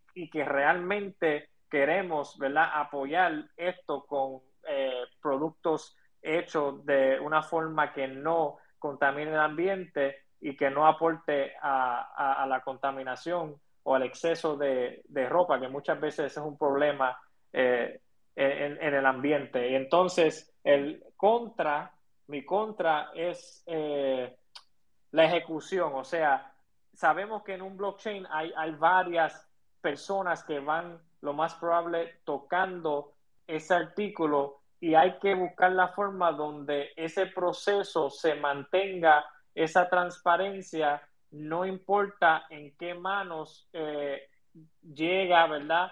Eh, ese individuo en diferentes partes de ese proceso, que todos estén, eh, ¿verdad? En la, en la misma en la misma página. Quizás vamos a entrar al lado técnico y, eh, y ya mismo vamos entrando a eso. Yo sé que lo presento como algo para, eh, bueno, ya, ya que bueno que estimulamos la conversación, que las manos subieron rápido. Yo, y yo quiero entonces aportar sobre una, y quizás otra persona sería bueno discutir. Eh, yo sé que hay un protocolo que se llama, eh, si no me equivoco, Luxo Chain, que ya lleva desde antes, desde 2019 o antes, antes del 2019, si no me equivoco, ya trabajando con eso específicamente con, con, productos de lujo, con este mismo proceso, utilizando un, utilizando un, eh, un número de serie encriptado en producto. Así que, um, pero me gustaría escuchar lo que, lo que los demás piensan, pero esos son mis, mis, mis pros y contras. Claro, Carita, antes de darle la palabra a los demás, algo que, que en cuanto escucho esta um, idea se me ocurre y es um, qué tan viable es. Creo que esto realmente sería, y eso es, algo en contra de la idea, ¿no? Creo que esto es posible siempre y cuando tengas tu negocio eh, estructurado de una manera vertical. ¿Qué significa de una manera vertical? Significa que tú eres, estás encargado de la producción desde principio a fin, desde la recaudación de los materiales primos, la producción, el diseño, producción, la envío, venta, distribución, etcétera. Creo que es la única manera que realmente un negocio es capaz de poder implementar eh, o este tipo de idea, porque es, de lo contrario estamos hablando de que cada uno de los, nuestros proveedores, si es que no somos nosotros los, los dueños de toda la producción uh, y no construimos nuestro negocio de manera vertical, significa que cada uno de nuestros proveedores tiene que establecer estas tecnologías y todos tienen que ponerse de acuerdo en usar el mismo blockchain, usar el mismo protocolo. Y creo que ya desde ahí um, elimina la, desde a mis ojos, a mi parecer, elimina esta idea de entrada, porque no creo que el ecosistema, la, no, no, no, creo que el ecosistema, el ecosistema, tenga la infraestructura necesaria para poder desarrollar este tipo de ideas, al menos de que tú tengas tu, tu negocio construido de una manera vertical. Um, adelante, Ángela, luego vamos con Julio y luego con Capcro. Por favor, si pueden limitar sus ideas a tres minutos, los agradecería demasiado. Lo intentaré. Em, sabes que eh, me parece que en la India existe una empresa que ya estaba trabajando justamente con tecnología blockchain.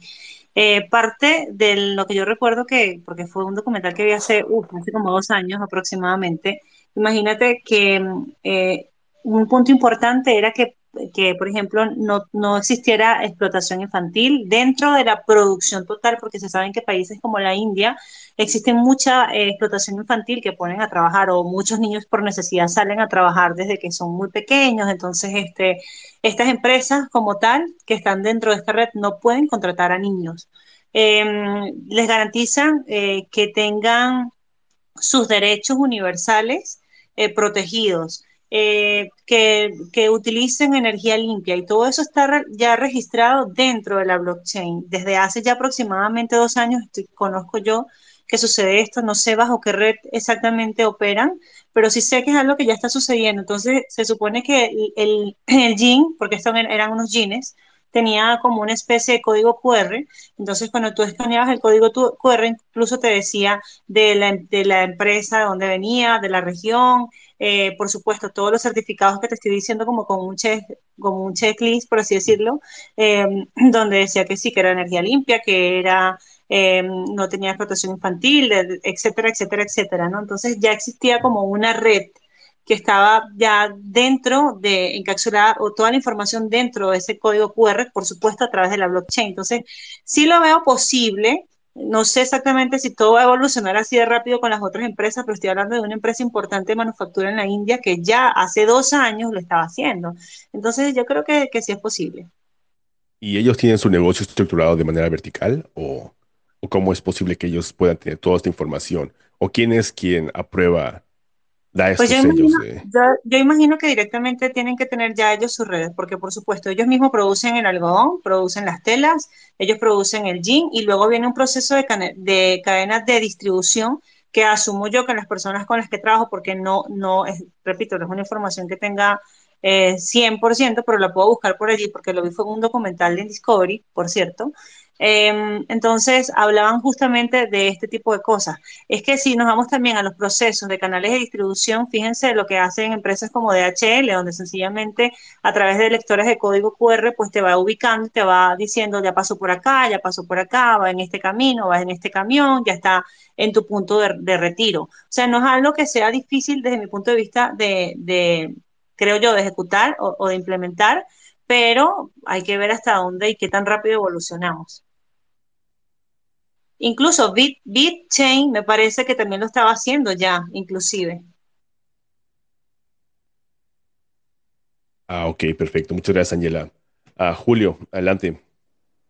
Eh, bueno, yo quería comentar, agregar, no era tanto de la línea productiva, sino incluso hasta la propia empresa, de crecimiento en, en branding y súper en cuanto a costos, si lo hacen una blockchain eh, con las fees, por ejemplo, Matic o una que tenga las fees económicas y sea de alta velocidad, es súper eh, buenísimo y escalable. Vamos a poner una empresa café, un ejemplo, y que tenga, cree su colección de NFT de, de café ecológico, de hasta el empaque que sea ecológico, y eh, saque su, su colección, le sirve para fidelizar y a cada uno de sus consumidores por X compra obtienen su NFT y no solo allí, sino que lo, lo, lo orienten a la quema, que con tener ese NFT ellos obtienen un descuento. Para obtenerlo tienen que quemarlo y qué sé yo, a su sucursal o por cierta cantidad canjean por premios. Este, se le da uso real, las personas se enfatizan más le ven el uso, ¿para qué me sirve? ¿Qué hago yo con esto? Que no solo es bonito tener en superficie, si lo quiere coleccionar, chévere, colecciona, pero sabe que eso que está allí no solo es una imagen, sino que tiene una función y hace, lo, qué sé yo, lo convierte en, un producto o reúne cierta cantidad y lo cambia por un premio, por una caja de, qué sé yo, de café, suponiendo que la empresa sea de café. Es buenísimo para armar al branding y hacer una, eh, le ayuda en cuanto a costos sería económico. Tienen que ubicar una, una blockchain accesible en cuanto a fees y eso y, y, generar un marketing impecable. Perfecto, gracias. Giovanni, ¿quieres aportar algo, hermano? Antes de darle la palabra a Cap Capcro. No, no, na- nada más era rápido que como estaba mencionando tú, Jorge, sobre la compañía tener que ser vertical y Ángela hablando de que es posible en, en un que es interesante, por eso les digo que la educación es crucial. En un curso que yo tomé hace poco, ellos presentaron un caso de uso que tuve que estudiar dentro de ese curso. Fue muy interesante donde ya se ha hecho con un blockchain que se llama Provenance, que eh, utilizaron eh, con tuna, o sea, con unos productos de tuna que cambiaba ese tuna de mano. Incluso el tuna se podía picar en pedazos y aún así se podía hacer tracking. Eh, es un mecanismo de tracking para que tú podrías, eh, ¿verdad?, hacer cambios al data mientras iba ese producto, en- o sea, en ese caso era tuna, mientras ese tuna iba en, en la línea de producción, tú podías hacer tracking de ese data y mientras cambiaba se hacía update a la información más reciente y entonces te ayudaba a saber que, o sea, de dónde salió ese tuna, incluso qué pescador cogió ese tuna, algo increíble. Le- le- les recomiendo que estudien ese caso de uso de provenance de, de- del caso de tuna. Eh, so, lo usaron en ese caso, so me imagino que habría que ver si en este caso también pues podría aplicar que aunque no esté pasando verticalmente por las mismas, ¿verdad? Las mismas manos de la, la persona de la misma compañía, pues está pasando por suplidores, etcétera. Eso sí, el sistema de provenance era bien eh, único porque la forma que ellos lo utilizaban era que cada pescador, por ejemplo, tenía un celular móvil y a través del móvil eh, se entraba data al momento, al blockchain. So, es un caso, es un caso que, les recomiendo que lo estudien porque muy interesante cómo ellos lograron eh, hacer esas pruebas con Tuna y, el blockchain. Um, y simplemente eso me llegó a la mente porque fue algo reciente que estudié y fue muy interesante para mí ver cómo ellos eh, hicieron eso. No sé si después otros aquí tengan eh, otro, o Billy, por ejemplo, que es developer, quizás eh, tenga un otro chain o, otro eh, ¿verdad? protocolo que se podría utilizar en este caso, pero vamos con Capcro ahora, pero na- nada más quería comentar eso. Sí, yo voy a tratar de ser breve, aparte de que ya la mayoría de cosas que yo podría eh, poner, ya la mayoría ustedes lo dijeron, pero sí es muy interesante eh, eh, lo que se puede hacer. O sea, voy a poner pro, contra y solución de forma breve. Eh, el, el pro que tiene eh, la, la, la- la número uno es que imagínate lo que, lo que nosotros podemos hacer ahora con la, con la, con la cadena de bloques, verificar eh, la autenticidad de una marca. Pero no solo eso, también podemos verificar eh, todo, todo el trayecto para llegar hasta, hasta la mano del, del último consumidor. O sea, eso es, eso es algo increíble. El único problema sí que yo puedo ver es cómo se lleva el track de, de ese trayecto con un código QR puede ser falsificable. O sea, yo creo que la única forma de que, de que, de que puede realmente eh, hacerse y que se pueda verificar sería uno verificando que el, el último eh, vendedor, el la última persona que nos la está pasando, eh, esté verificado en la cadena de bloques. O sea, que tú puedas verificar esta persona que me está vendiendo, el último, la última persona que me está vendiendo, es la tienda tal. Eh, yo creo que, que eso, eso sería una forma de uno poder verificarlo, pero claro, todavía es algo que es súper nuevo y creo que habrá muchas, solu- muchas soluciones para eso, ¿no? Adelante, Gracias. ¿quieres decir algo? Gracias, Capcro. Eh, no, bueno, ahí dio, dio un punto, un punto importante. Yo creo que la solución, lo que pasa es que todos estamos acostumbrados al estándar de 721, pero si implementa el 1155, esa es una, una relativamente más nueva, una- un estándar, el RC 1121, que un NFT ya puede ser divisible. Y entonces, es decir, eh, ese NFT que es único tiene decimales y puede ir dejando el punto de control infalsificable sería con la implementación de un NFT, pero 11, 21 va dejando residuos, es decir, le vas dejando cero puntos, le va dejando fracciones del NFT tuyo a cada uno de los puntos de control y ahí sí matarías esa parte por allí, pues porque nadie más va a poder dejar restos de tu NFT. Gracias, Julio, gracias. A- a- adelante, Billy, gracias, Julio, por el aporte. No problem. I just wanted to follow up. You know, again, we're dealing with real world assets and the blockchain. I mean, one thing I did like think about is you know, uh, you know, car mileage or something like that. You know, so it stays with a, a person for a very long time for the most part, or a lease. Uh, a lease is much easier because then you know the registration or the transfers happen. But the only way I can see it working long term is if there is like an app that goes on your phone, and when you transfer ownership or or return the car then the software then goes and then uses something like keepers or you know the chainlink keepers or opens upland defender to automatically update. Because if you put that at the responsibility of the person to do so they're not going to do it you know unless you have to register with the dmv and the dmv does it for you you know on there. And you know how slow the dmv is.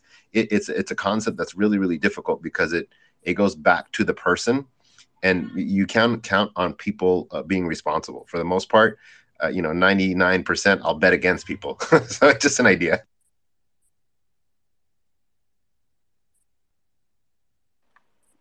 Thank you, Billy. Thank you for for that, Billy. I was gonna ask you as well, Billy. Did you, have you heard about that case that I mentioned about Providence and the uh, and the tuna? Have you heard about that or no?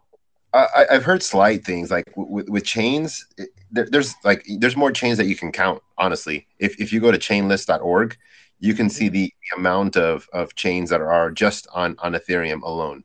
That's not including you know like chains like Litecoin, Bitcoin, you know uh, parachains like Polkadot and things like that. VeChain.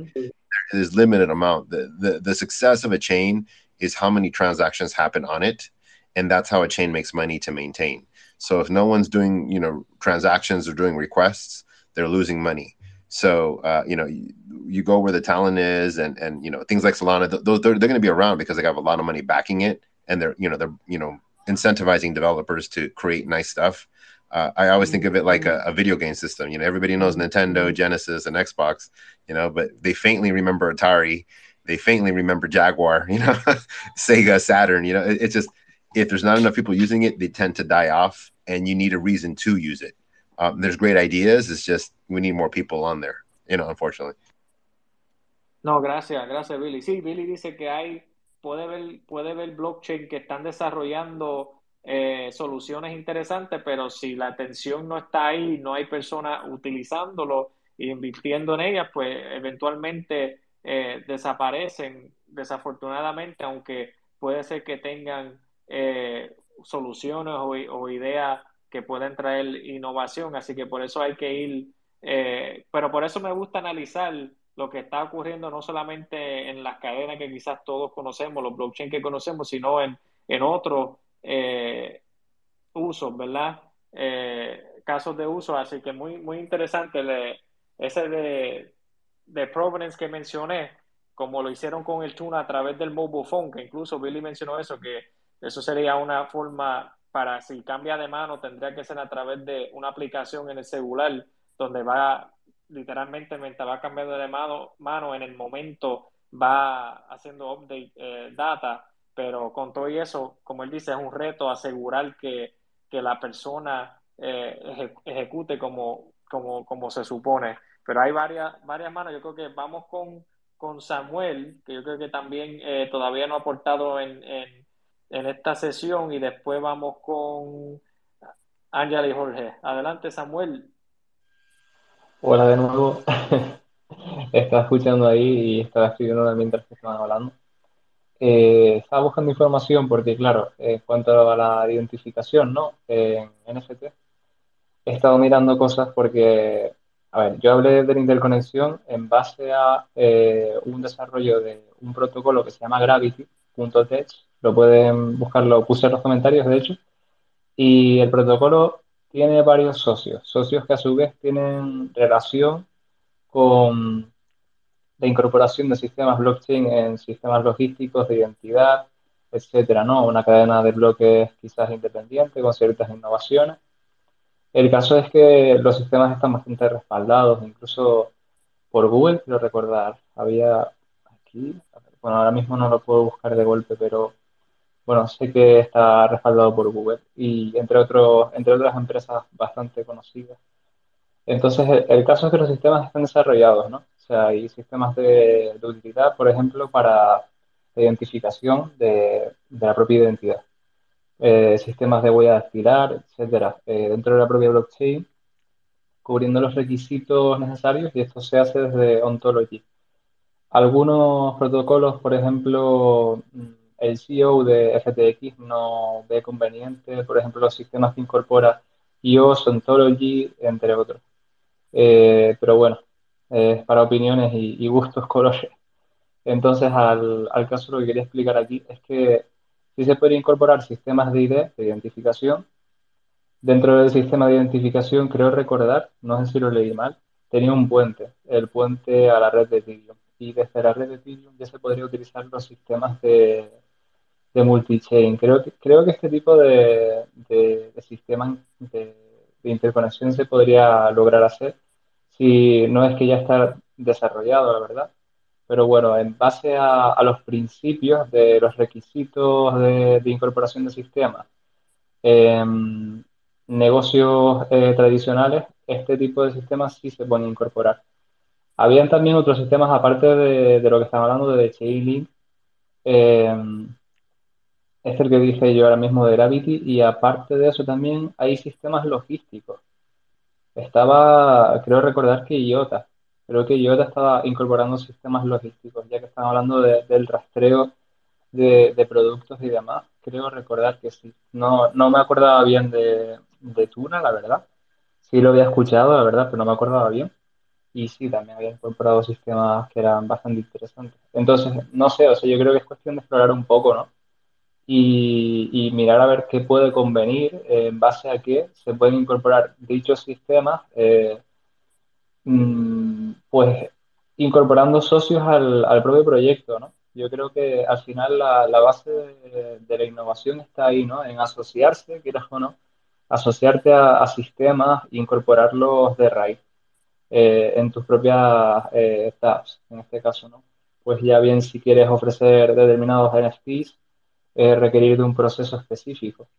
Yo, por ejemplo, eh, tengo un amigo que es el CEO de un sistema de pagos. Este sistema de pagos se puede incorporar a cualquier otro sistema, eh, de cualquier otro sistema de, pago tradicional, exchanges y demás. Entonces, yo creo que al final la, base está en asociarse, ¿no? Buscar la, forma de incorporar los sistemas que ya están hechos si es posible, uno quiere buscar la solución a, un, a un, producto en sí y, y, no quiere lidiar con el tema del desarrollo para que no sea tan, tan tedioso realmente desarrollarlo, porque al fin de cuentas es lidiar con, con un problema bastante complicado en realidad, como estaban comentando antes, sí es muy complicado realmente alcanzar eh, la interconexión de redes, pero sí existen sistemas en sí para poder incorporar eh, dichas formas. Eh, el tema de, hackeos, la verdad es que es muy cierto. O sea, es muy cierto. Ahora, bien, la interfaz de, de, OpenSea, digamos que es otra forma, ¿no? De, de permitir el, el sistema de, de permisos, digamos. Entonces ya dependería de la propiedad, ¿no? Y en base a qué tipo de sistemas de filtro pudiera tener. Si es un caso, por ejemplo, eh, de bridges dentro de, Ethereum o, o, Polygon Matic, que se pudiera alcanzar el, el, bug, ¿no? El, fallo, las fallas en el sistema, como para poder robar dichos NFTs, si sí tendría un compromiso muy grande. Ya es algo que se ha hecho, no es algo que, se esté comentando sin más. Eh, lo que estáis hablando ustedes tiene mucho fundamento detrás. Entonces no lo pongo en duda. Lo único que quiero comentar es que si hay sistemas que están, digamos, pues más eh, centralizados, quieras o no, para poder incorporar hoy en día a, negocios, ¿no? Y, que todos estos cumplan con los requisitos que uno quiere, eh, no tener problemas, pues ahí tiene lo- los sistemas para poder no tener dichos problemas o, al menos los mínimos posibles, ¿no? Entonces, bueno, aquí ya dejo mi charla y volveré en un rato. Gracias, Samuel. No, agradecido por tu aporte. Eh, me gusta porque estamos viendo que tenemos mucho aporte en el, en el lado técnico hoy, de acuerdo a diferentes experiencias. Creo que eso yo siempre lo he dicho, donde yo soy una persona que me gusta escuchar variedades de perspectivas para poder entonces analizar las cosas de, de varios puntos de vista, porque para mí eso me ayuda a ampliar eh, mi, mi conocimiento al fin y al cabo, porque al fin y al cabo hay cosas que lo que no sé, no lo sé, ¿verdad? Y pues cuando uno va escuchando, ahí es donde uno puede estar abriéndose a, a, nuevas perspectivas y, y potenciales soluciones. Así que gracias Samuel y todo lo que han aportado hasta ahora. No sé si tienes algo ahora, Jorge, para entonces ir con Ángela y después Master que subió y después eh, Ariel. Saludos a Ariel que subió ahora, Master que subió, saludos a los dos que eh, su- subieron ahora, gracias a los dos y todos los que están aquí dentro del, ¿verdad? De este space, gracias a todos. Hay, hay muchos aquí, así que no voy a ir en la lista como a veces hago y hacer los shout out, pero agradecido por todos los que están aquí, por todos los que han dado un retweet al, al space. Eh, pienso este, este espacio ha sido muy interesante, mucho valor y estamos culminando un poco eh, el espacio con estos pensamientos sobre los pros y contras de esta idea, que básicamente estamos tocando la idea que se terminó escogiendo ahora es eh, verificar la autenticidad de ropas o de ropa o productos físicos y, y, re- y registrar el recorrido a lo largo de la cadena de producción. ¿ok? Ese, en ese tema es que estamos ahora, para los que fueron entrando al space, estamos hablando sobre los pros y contras de básicamente utilizar blockchain para básicamente durante el proceso de suministro de un producto podemos identificar su origen y todo el proceso hasta que llegue al cliente. Eh, y estamos viendo lo- los pros y contras. Así que no sé si tienes algo, Jorge, para entonces ir con Angela, Master y después eh, Ariel. O si no, es que Jorge está Sí, peleando, sí, sí. pero Sí, sí, ahí sí, está, perdón, aquí ahí estoy. está. Qué bueno. No, gracias, Giovanni. Ah, sí, ah, el, el punto de este espacio es literalmente simplemente hacer brainstorming y poder fomentar conversaciones que por lo general no, no surgen en nuestro día a día. Ah, como ahorita, ¿no? Ya tomamos este, esta- comenzamos a hablar sobre las, lo- la implementación de la blockchain en negocios y la importancia para este tipo de ideas, el hecho de que un negocio sea estructurado de manera vertical, ¿no? O también ah, hablamos, ah, Luis Fausto al principio de este espacio nos hizo una muy buena obs- observación, donde realmente necesitamos NFTs en cada una de las industrias que existen actualmente. La respuesta es no, ¿cierto? Pero solo podemos llegar a, la- a esas respuestas explorándolas, por, haciendo este tipo de preguntas, teniendo este tipo de conversaciones. Así que, como dijo Giovanni, ya estamos a punto de culminar ah, este espacio. No pudimos a llegar a, a todos los puntos que queríamos lograr, pero no pasa nada. Poco a poco vamos a continuar mejorando este espacio para que todos podamos proveer y obtener el mayor valor posible. Vamos a escuchar a los que restan de los speakers, a Master, luego a... a- Bueno, bueno, eh, An- Angela Master, Ariel. oh, perdón, Angela, Master, Ariel, y después vamos a despedirnos, pero muchísimas gracias a todos que están aquí y de verdad ha sido un espacio muy, muy enriquecedor y van a ver cómo poco a poco vamos a continuar mejorando el formato donde todos podamos obtener la mayor cantidad de valor posible y podamos fomentar las conversaciones más interesantes que se estén formando en el espacio NFT. Ángela, adelante. Mm, Realmente yo estoy esperando el próximo punto y quería tener la mano levantada primero porque tengo una reunión ahorita a las 12, a las 11 y 15, ya tengo una reunión ya, pero quería agradecer nuevamente a Samuel, eh, igual Ariel, conozco, tengo mucha gente que en mi comunidad que les aprecio muchísimo y les respeto mucho, pero Samuel es de Canarias, me parece, y quisiera saber, Samuel, qué hora es en Canarias o, te, o será que ya estás en horario latán, cuéntame. Eh, muchas gracias a ti por, por decirme eso y gracias a vosotros también por haberme valorado y haberme tenido en cuenta para hablar aquí. eh, tuve en cuenta que eso se graba, así que muchas gracias por eso y por priorizar eh, mi posible aporte. Y, La hora, y Samuel. y horario 5 de la mañana son. Un madrugador total. agradezco muchísimo que estés acá porque sé que son las 5 de la mañana y Samuel es un joven desarrollador que tiene un proyecto, va a traer un proyecto súper genial, te digo desde ya que cuentes conmigo. Y yo tengo la mano levantada para el la siguiente pregunta porque ya me tengo que bajar, tengo una reunión.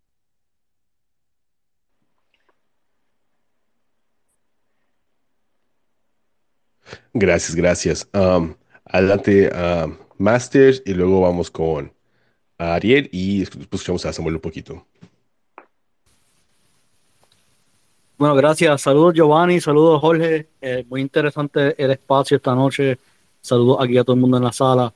Um, primero que nada, eh, me gustó mucho que las personas aportaron las ideas, ¿verdad? Yo, yo siento que las cuatro que pusieron eh, son bien interesantes. Yo me fui con la número dos, que, que era de Capcrow, que era de recaudar dinero para lanzar una línea de ropa. Así que nada, shout out to Capcrow. Esa fue la idea que yo cogí. Um, y me, es bien interesante ver cómo las personas, tú sabes, cuáles, cuáles fueron las ideas que las personas escogieron. Es, es bien interesante ver lo que piensa la gente, la mayoría de las personas. Um, así que súper cool. Me gustó cómo, cómo ustedes setearon. Llegué tarde al, al espacio, pero me gustó cómo están los tweets, um, así en orden. Bien, bien, bien cool para que la gente participe. Y, y algo que encontré que es bien interesante, Giovanni y Jorge, eh, que tres de las ideas de, de las que de las que se originaron hoy tienen que ver con productos físicos, ¿verdad? Como que con, con ropa o un producto. Y yo pienso que, que eso es bien, bien interesante porque ya, yo pienso que los productos físicos en el futuro pues, pues, van a ser, eh, pueden ser el futuro de Web3, que uno puede, por ejemplo, eh, tú sabes, comprar algún producto con Ethereum y te llega, aunque sea un carro o algo físico. Así que tres de las cuatro ideas fueron productos físicos. Y eso me, eso me, me pareció muy interesante. Y nada, este, eh, eso era todo, era mi pequeña opinión. Gracias, gracias por, por, por, por el espacio. Lo encontré muy interesante. Estaba leyendo todos los tweets y, y todas las ideas, así que, así que ese era mi aporte y muchas gracias, gente. No, No, gracias, al contrario, gracias a ti. No, gracias, gracias. No, y, y, y no, la, la opinión no es pequeña, Master. Es un buen aporte. Todo aporte aquí es, es buena. No hay uno más grande, ni pequeño, ni nada de eso. Es un buen aporte. Gracias por, gracias por subir y, y hacer tu aporte y hacer ese, ese análisis que hiciste sobre lo que viste en el espacio cuando, cuando entraste. Agradecido. Y gracias, Master. Adelante, Ariel, ¿cómo estás? ¿Cómo estás, Jorge? ¿Todo bien? ¿Todo bien? ¿Qué tal? Muy bien, gracias por, por unirte aquí, un poquito tarde, pero muchas gracias. Cuéntanos. No, no, tenía, tenía, tenía un ratico por, por lo menos conectarme con ustedes, aunque estaba escuchando el audio, pero tenía una reunión con los socios. Este, fíjate, como, como te lo indiqué, te lo iba indicando en respuesta, los NFT son en la cadena de bloque prácticamente lo más funcionales de las nuevas generaciones.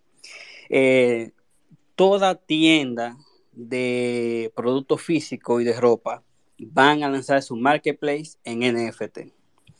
Este, yo no, o sea, no tenía eh, prácticamente idea, pero me puse a investigar un poco, de actualizarme un poco de NFT.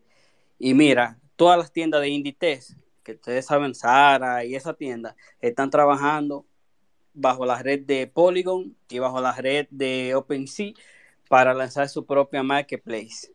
Eh, sobre la seguridad de los NFT es un tema que siempre le ha preocupado a la gente.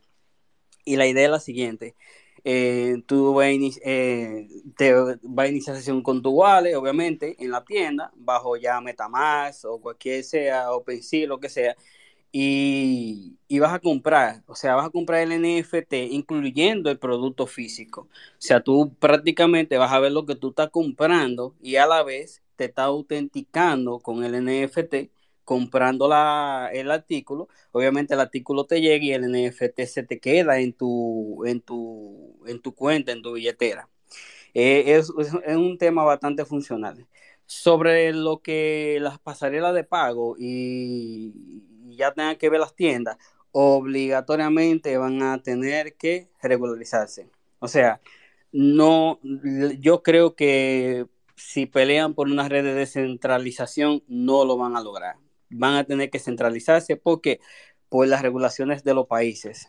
Las regulaciones de los países lo van a regular.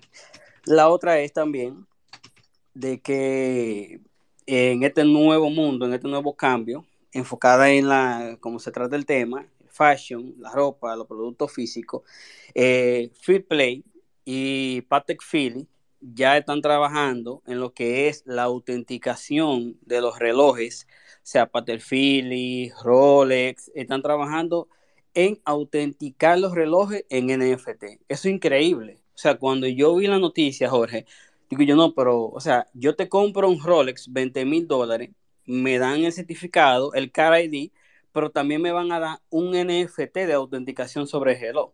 O sea, yo voy a poder autenticar mi reloj. Obviamente, creo que los relojes antiguos no van a participar. Creo que lo será lo ya que vengan en un futuro. Pero, viejo, lo que tú tengas un reloj y tú solo quieras vender a una persona, o sea, tú, simplemente le pasas el NFT en valor y obviamente le mande producto físico y ya tiene producto autenticado.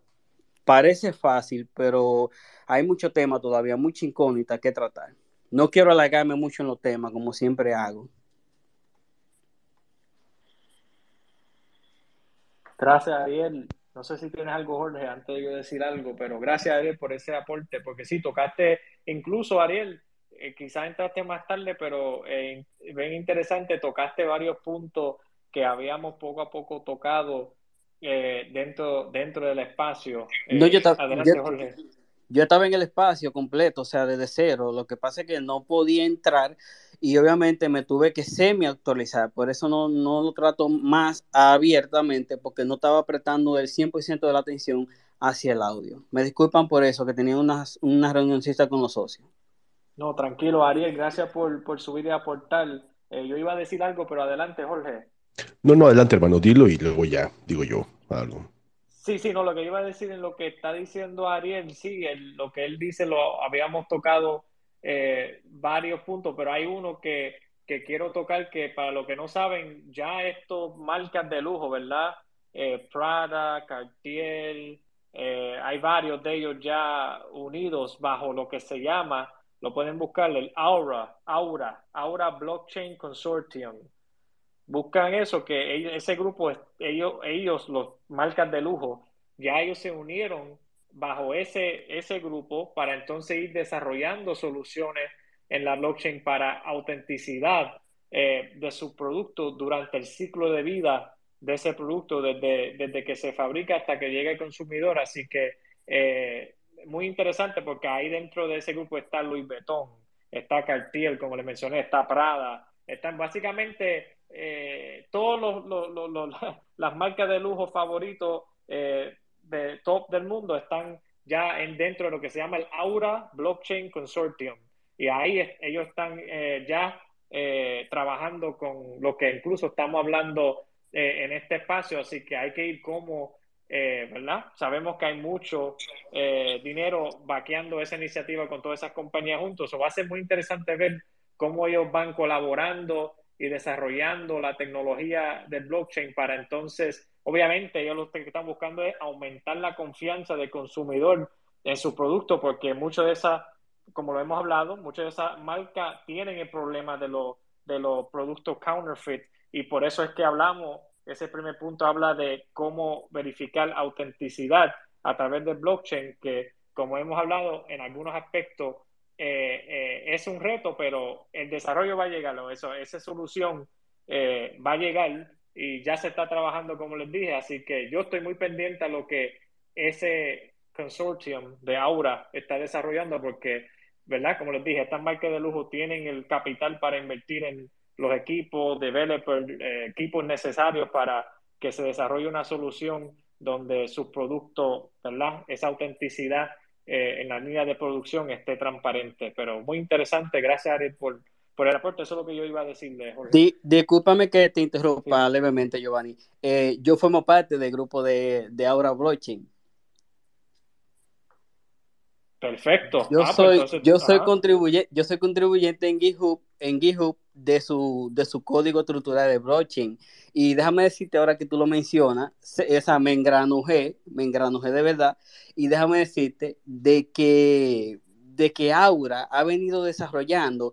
Tú ves los sistemas biométricos de los bancos, o sea, que, que tú te ha tocado poner tu huella digital en, el teléfono. Te ha tocado una vez poner tu huella digital, o sea, en el teléfono para validar una entrada hacia el internet banking y esas cosas. Ahora ha venido desarrollando un, un biométrico criptográfico, o sea, una tecnología criptográfica en donde con tu huella digital se permita validar completamente ese tipo de, de- información. O sea, no prácticamente tenga yo que entrar directamente a la plataforma, sino que, que directamente ya con tu huella digital, con tu huella biométrica, se logre eh, eh, eso que se anda buscando. Y me voy más allá, o sea, me voy más allá al reloj Apple Watch, eh, Samsung, etcétera. Esos relojes, ya cuando tú lo tengas en tu muñeca, en tus manos, o sea, ya tú puedes, ya tú vas a poder validar transacciones con tu smart, con tu smartwatch. O sea, eh, Aura eh, Blockchain ha venido desarrollando una tecnología y no tienen, eh, eh, o sea, poco tiempo, tienen mucho tiempo, tenían otro nombre cuando yo comencé a contribuir y el grupo siempre nos mantenemos completamente actualizando y, y- y- y o sea, participando en nuevas ideas para que entiendan. Recuerda que somos un grupo y, los que más aportan son los de eh, Amsterdam. En Amsterdam hay un grupo de desarrolladores que están eh, a- yéndose más allá. O sea, o sea eh, eh, ya es a un nivel increíble. Están hablando de tu poder eh, eh, eh, hacer uso de los NFT con tu Face ID, o sea, con tu cara. Obviamente, yo estoy dando primicias que luego ustedes lo van a ver, pero con tu Face ID, o sea, tu Face ID, tú puedes validar un NFT que sea tuyo propio. O sea, el teléfono te rechace con tu Face ID si vamos a suponer un, te van a robar el NFT o tu teléfono se te pierde y te entran a tu cuenta sin tu validación de Face ID, no van a poder eh, eh, prácticamente trasladar ese NFT de una cuenta a otra. O sea, algo, ya un tema bastante interesante, eh, Giovanni, y me disculpa la interrupción. No, no, gracias, por la aportación, porque mira, qué cosa que lo mencioné y ya así, así, así es esto. Así que qué bueno que tú ya puedes aportar en ese, en ese tema de Aura, porque para mí es muy interesante, ¿verdad? Como todas estas compañías se están uniendo eh, para desarrollar. Así que muy interesante la información. Adelante, Ángela, que sé que tienes una Giovanni, ya es que antes de que continúes, Ariel, si, si existiera una Biblia con respecto de la religión o un libro, el primer libro sobre la blockchain, Ariel sería uno de los testigos de redactar ese libro porque Ariel lleva muchísimos años dentro de lo que es eh, todo este espacio cripto y blockchain. Imagínense, fue uno de los primeros que corrió en los nodos, que por allá hasta me dijo que Bitcoin inicialmente tenía hasta 100 millones de supply, o sea, una cosa loquísima. Vio el primer paper, white paper de Bitcoin, o sea, una cosa loca. Tienen una joya acá dentro del espacio, porque repito, es casi que testigo de, de- de toda la construcción de, de este sistema cripto. Es que hay una persona más importante que eh, Satoshi Nakamoto. El, el problema es, obviamente, eh, yo, este espacio no se trata de, este tema, eh, otro lado como después me y lo, me como, regañan a mí. como me lo mencio- como me lo mencionaste, lo voy a tratar. Y quiero que Jorge y Giovanni me inviten a otro para hablarle desde los inicios de la blockchain, en donde primero no fue Satoshi Nakamoto que ejecutó la blockchain por primera vez. O sea, Bitcoin eh, se corrió en la blockchain, pero la blockchain no, o sea, Satoshi Nakamoto no, no despertó el aura de, de, de, de la blockchain, es lo primero. Lo segundo, lo segundo, eh, hay una persona más importante que Satoshi Nakamoto. El problema es que él le hizo una línea de sucesión porque no quería ser reconocido. Y tercero, Satoshi Nakamoto obviamente es una representación del Bitcoin, pero hay una compañía detrás de ellos, pero lo voy a dejar en incógnita. Ya tú sabes, Jorge, me, me invita para la próxima, o Ángela, quien sea. Claro que sí, hermano. Vamos a organizar un, un espacio y te invitamos y platicamos sobre todo eso. De hecho, no es por darles un alfa, ¿verdad? Pero Giovanni y yo estamos ah, planeando y creando muchas cosas a futuro, donde a, a- a futuro van- vamos a estar creando espacios cuatro días a la semana. Entonces, así que quedan todavía dos, dos espacios por ahí muy interesantes que estamos tratando de entrar la mayor cantidad de valor posible y generar conversaciones que moldeen la cultura de la Web3, pero sobre todo que traiga valor y empodere a todos los creadores y fundadores que estamos aquí reunidos. Pero de verdad, Ariel, muchísimas gracias. Ah, sé que tienes un conocimiento increíble y sí, definitivamente vamos a comenzar a hacer también otros formatos donde vamos a invitar a gente y vamos a conocerlos más a fondo y vamos a poder, de nuevo, entablar conversaciones que comiencen a dictar el rumbo de la cultura. Así que gracias a todos que han estado aquí. Giovanni, hermano, ¿te gustaría decir algo? Porque ya nos extendimos un poco y pues creo que ya es hora de que comencemos a cerrar el espacio. Ya nos fuimos a dos horas y 20 minutos. Um, ¿Dónde te puede encontrar la gente, hermano? Sí, no, eh, nos pueden- me pueden encontrar aquí en DMs, me pueden escribir directamente y estoy abierto, ¿verdad? Quizás eh, algunos le puedo contestar más rápido, de- depende de cuándo entre el mensaje, etcétera, pero eh, siempre eh, contesto y voy a estar pendiente a los DMs. Pueden, mi página es giovannirodríguez.co, así que en confianza ahí pueden saber más sobre mí, ahí hay toda la información sobre mí. Eh, los links de mi Linktree están ahí en giovannirodríguez.co también. Y vamos a estar aquí durante la semana. Como mencionó Jorge, tenemos el espacio de hoy que es sesión de brainstorming. Tenemos mañana, los jueves son los de NFT Marketing 101. Así que recuerden que mañana jueves hay otro space. Eh, y entonces el space de los sábados eh, de Abriendo Conciencia. Y como dice Jorge, va a haber eh, estamos, estamos ya planificando para seguir añadiendo valor y a le vienen dos eh, espacios adicionales para entre esta colaboración y amistad de Jorge y yo va, va a terminar cuatro espacios añadiendo valor en diferentes áreas y eh, gracias a Ariel por ese aporte a Master, Ángela, Samuel, Julio, Billy eh, todos los que han subido, que tu, tuvieron aquí aportando durante el espacio. Fue un placer tenerlos aquí y que pudieron aportar valor, pudieron eh, ¿verdad? dar sus pensamientos. Para mí es importante que podamos eh, hacer esto en estos espacios porque ahí es donde realmente está el valor y podemos aprender e intercambiar valor, hablando, dialogando nuestras experiencias, porque quizás lo que yo sé un poco, tú sabes mucho más, o de lo que yo sé más, tú sabes un poco, pero ahí nos complementamos todos y podemos ayudarnos a elevar nuestros conocimientos. Eso es importante. So, muy agradecido y vamos, esto solamente es el principio. Seguimos añadiendo valor, seguimos aquí. Gracias a todos. Gracias. Adelante, Jorge. Así es, así es. Muchísimas gracias. Y a mí me pueden encontrar en mi página de internet que es jorgeperez.co o pueden ir a mi link en, ah, perdón, mi perfil en Twitter y ahí encuentran el link a las diferentes plataformas. De hecho, también pueden tener acceso a los episodios pasados. Los tenemos en formato de podcast, así que si les interesa tal vez regresar y escuchar algo, otros, los otros episodios, lo pueden hacer. En mi página también pueden encontrar artículos que escribo y acceso a mi newsletter. Tengo un newsletter que se llama Web3 en corto, donde básicamente hago una curación de las ideas que me parecen a mí que fueron las más relevantes en el ecosistema. También doy mi opinión al respecto y tengo una sección que, donde hablo sobre cómo, siguiendo el, se llama Siguiendo el Dinero, donde básicamente analizo cuánto dinero entró al ecosistema a lo largo de esa semana y hablo sobre el, el estado del mercado, mis opiniones, etcétera. Y eso es un newsletter, un boletín que sale una vez a la semana. Pero sí, de ahí en fuera, mis dientes están abiertos para todos ustedes. Y muchísimas gracias por estar aquí, de verdad. Fue un placer platicar con ustedes. Y me encanta, me encanta poder entablar este tipo de conversaciones y escuchar las opiniones de toda la gente. De verdad, mil, mil gracias. Y nos vemos mañana, como dice Giovanni, en NFT Marketing 101, donde vamos a hacer una recapitulación de todo lo más importante que hemos hablado, los takeaways, todos lo, los consejos más, así en su forma más natural de todo lo que hemos hablado en los últimos episodios. Así que no se lo pierdan. Si se perdieron todos los episodios anteriores, creo que esta es la perfecta oportunidad para que te unas a nosotros y puedas apuntar todo lo que hemos, de lo que hemos estado hablando en las últimas semanas. Así que muchísimas gracias por estar aquí. ¿Y qué tal si nos vamos con un poquito de música, hermano? Sí, bueno, con música, bueno, y le damos el alfa de lo que viene ahora del viernes. Oh, ah, no, ¿verdad?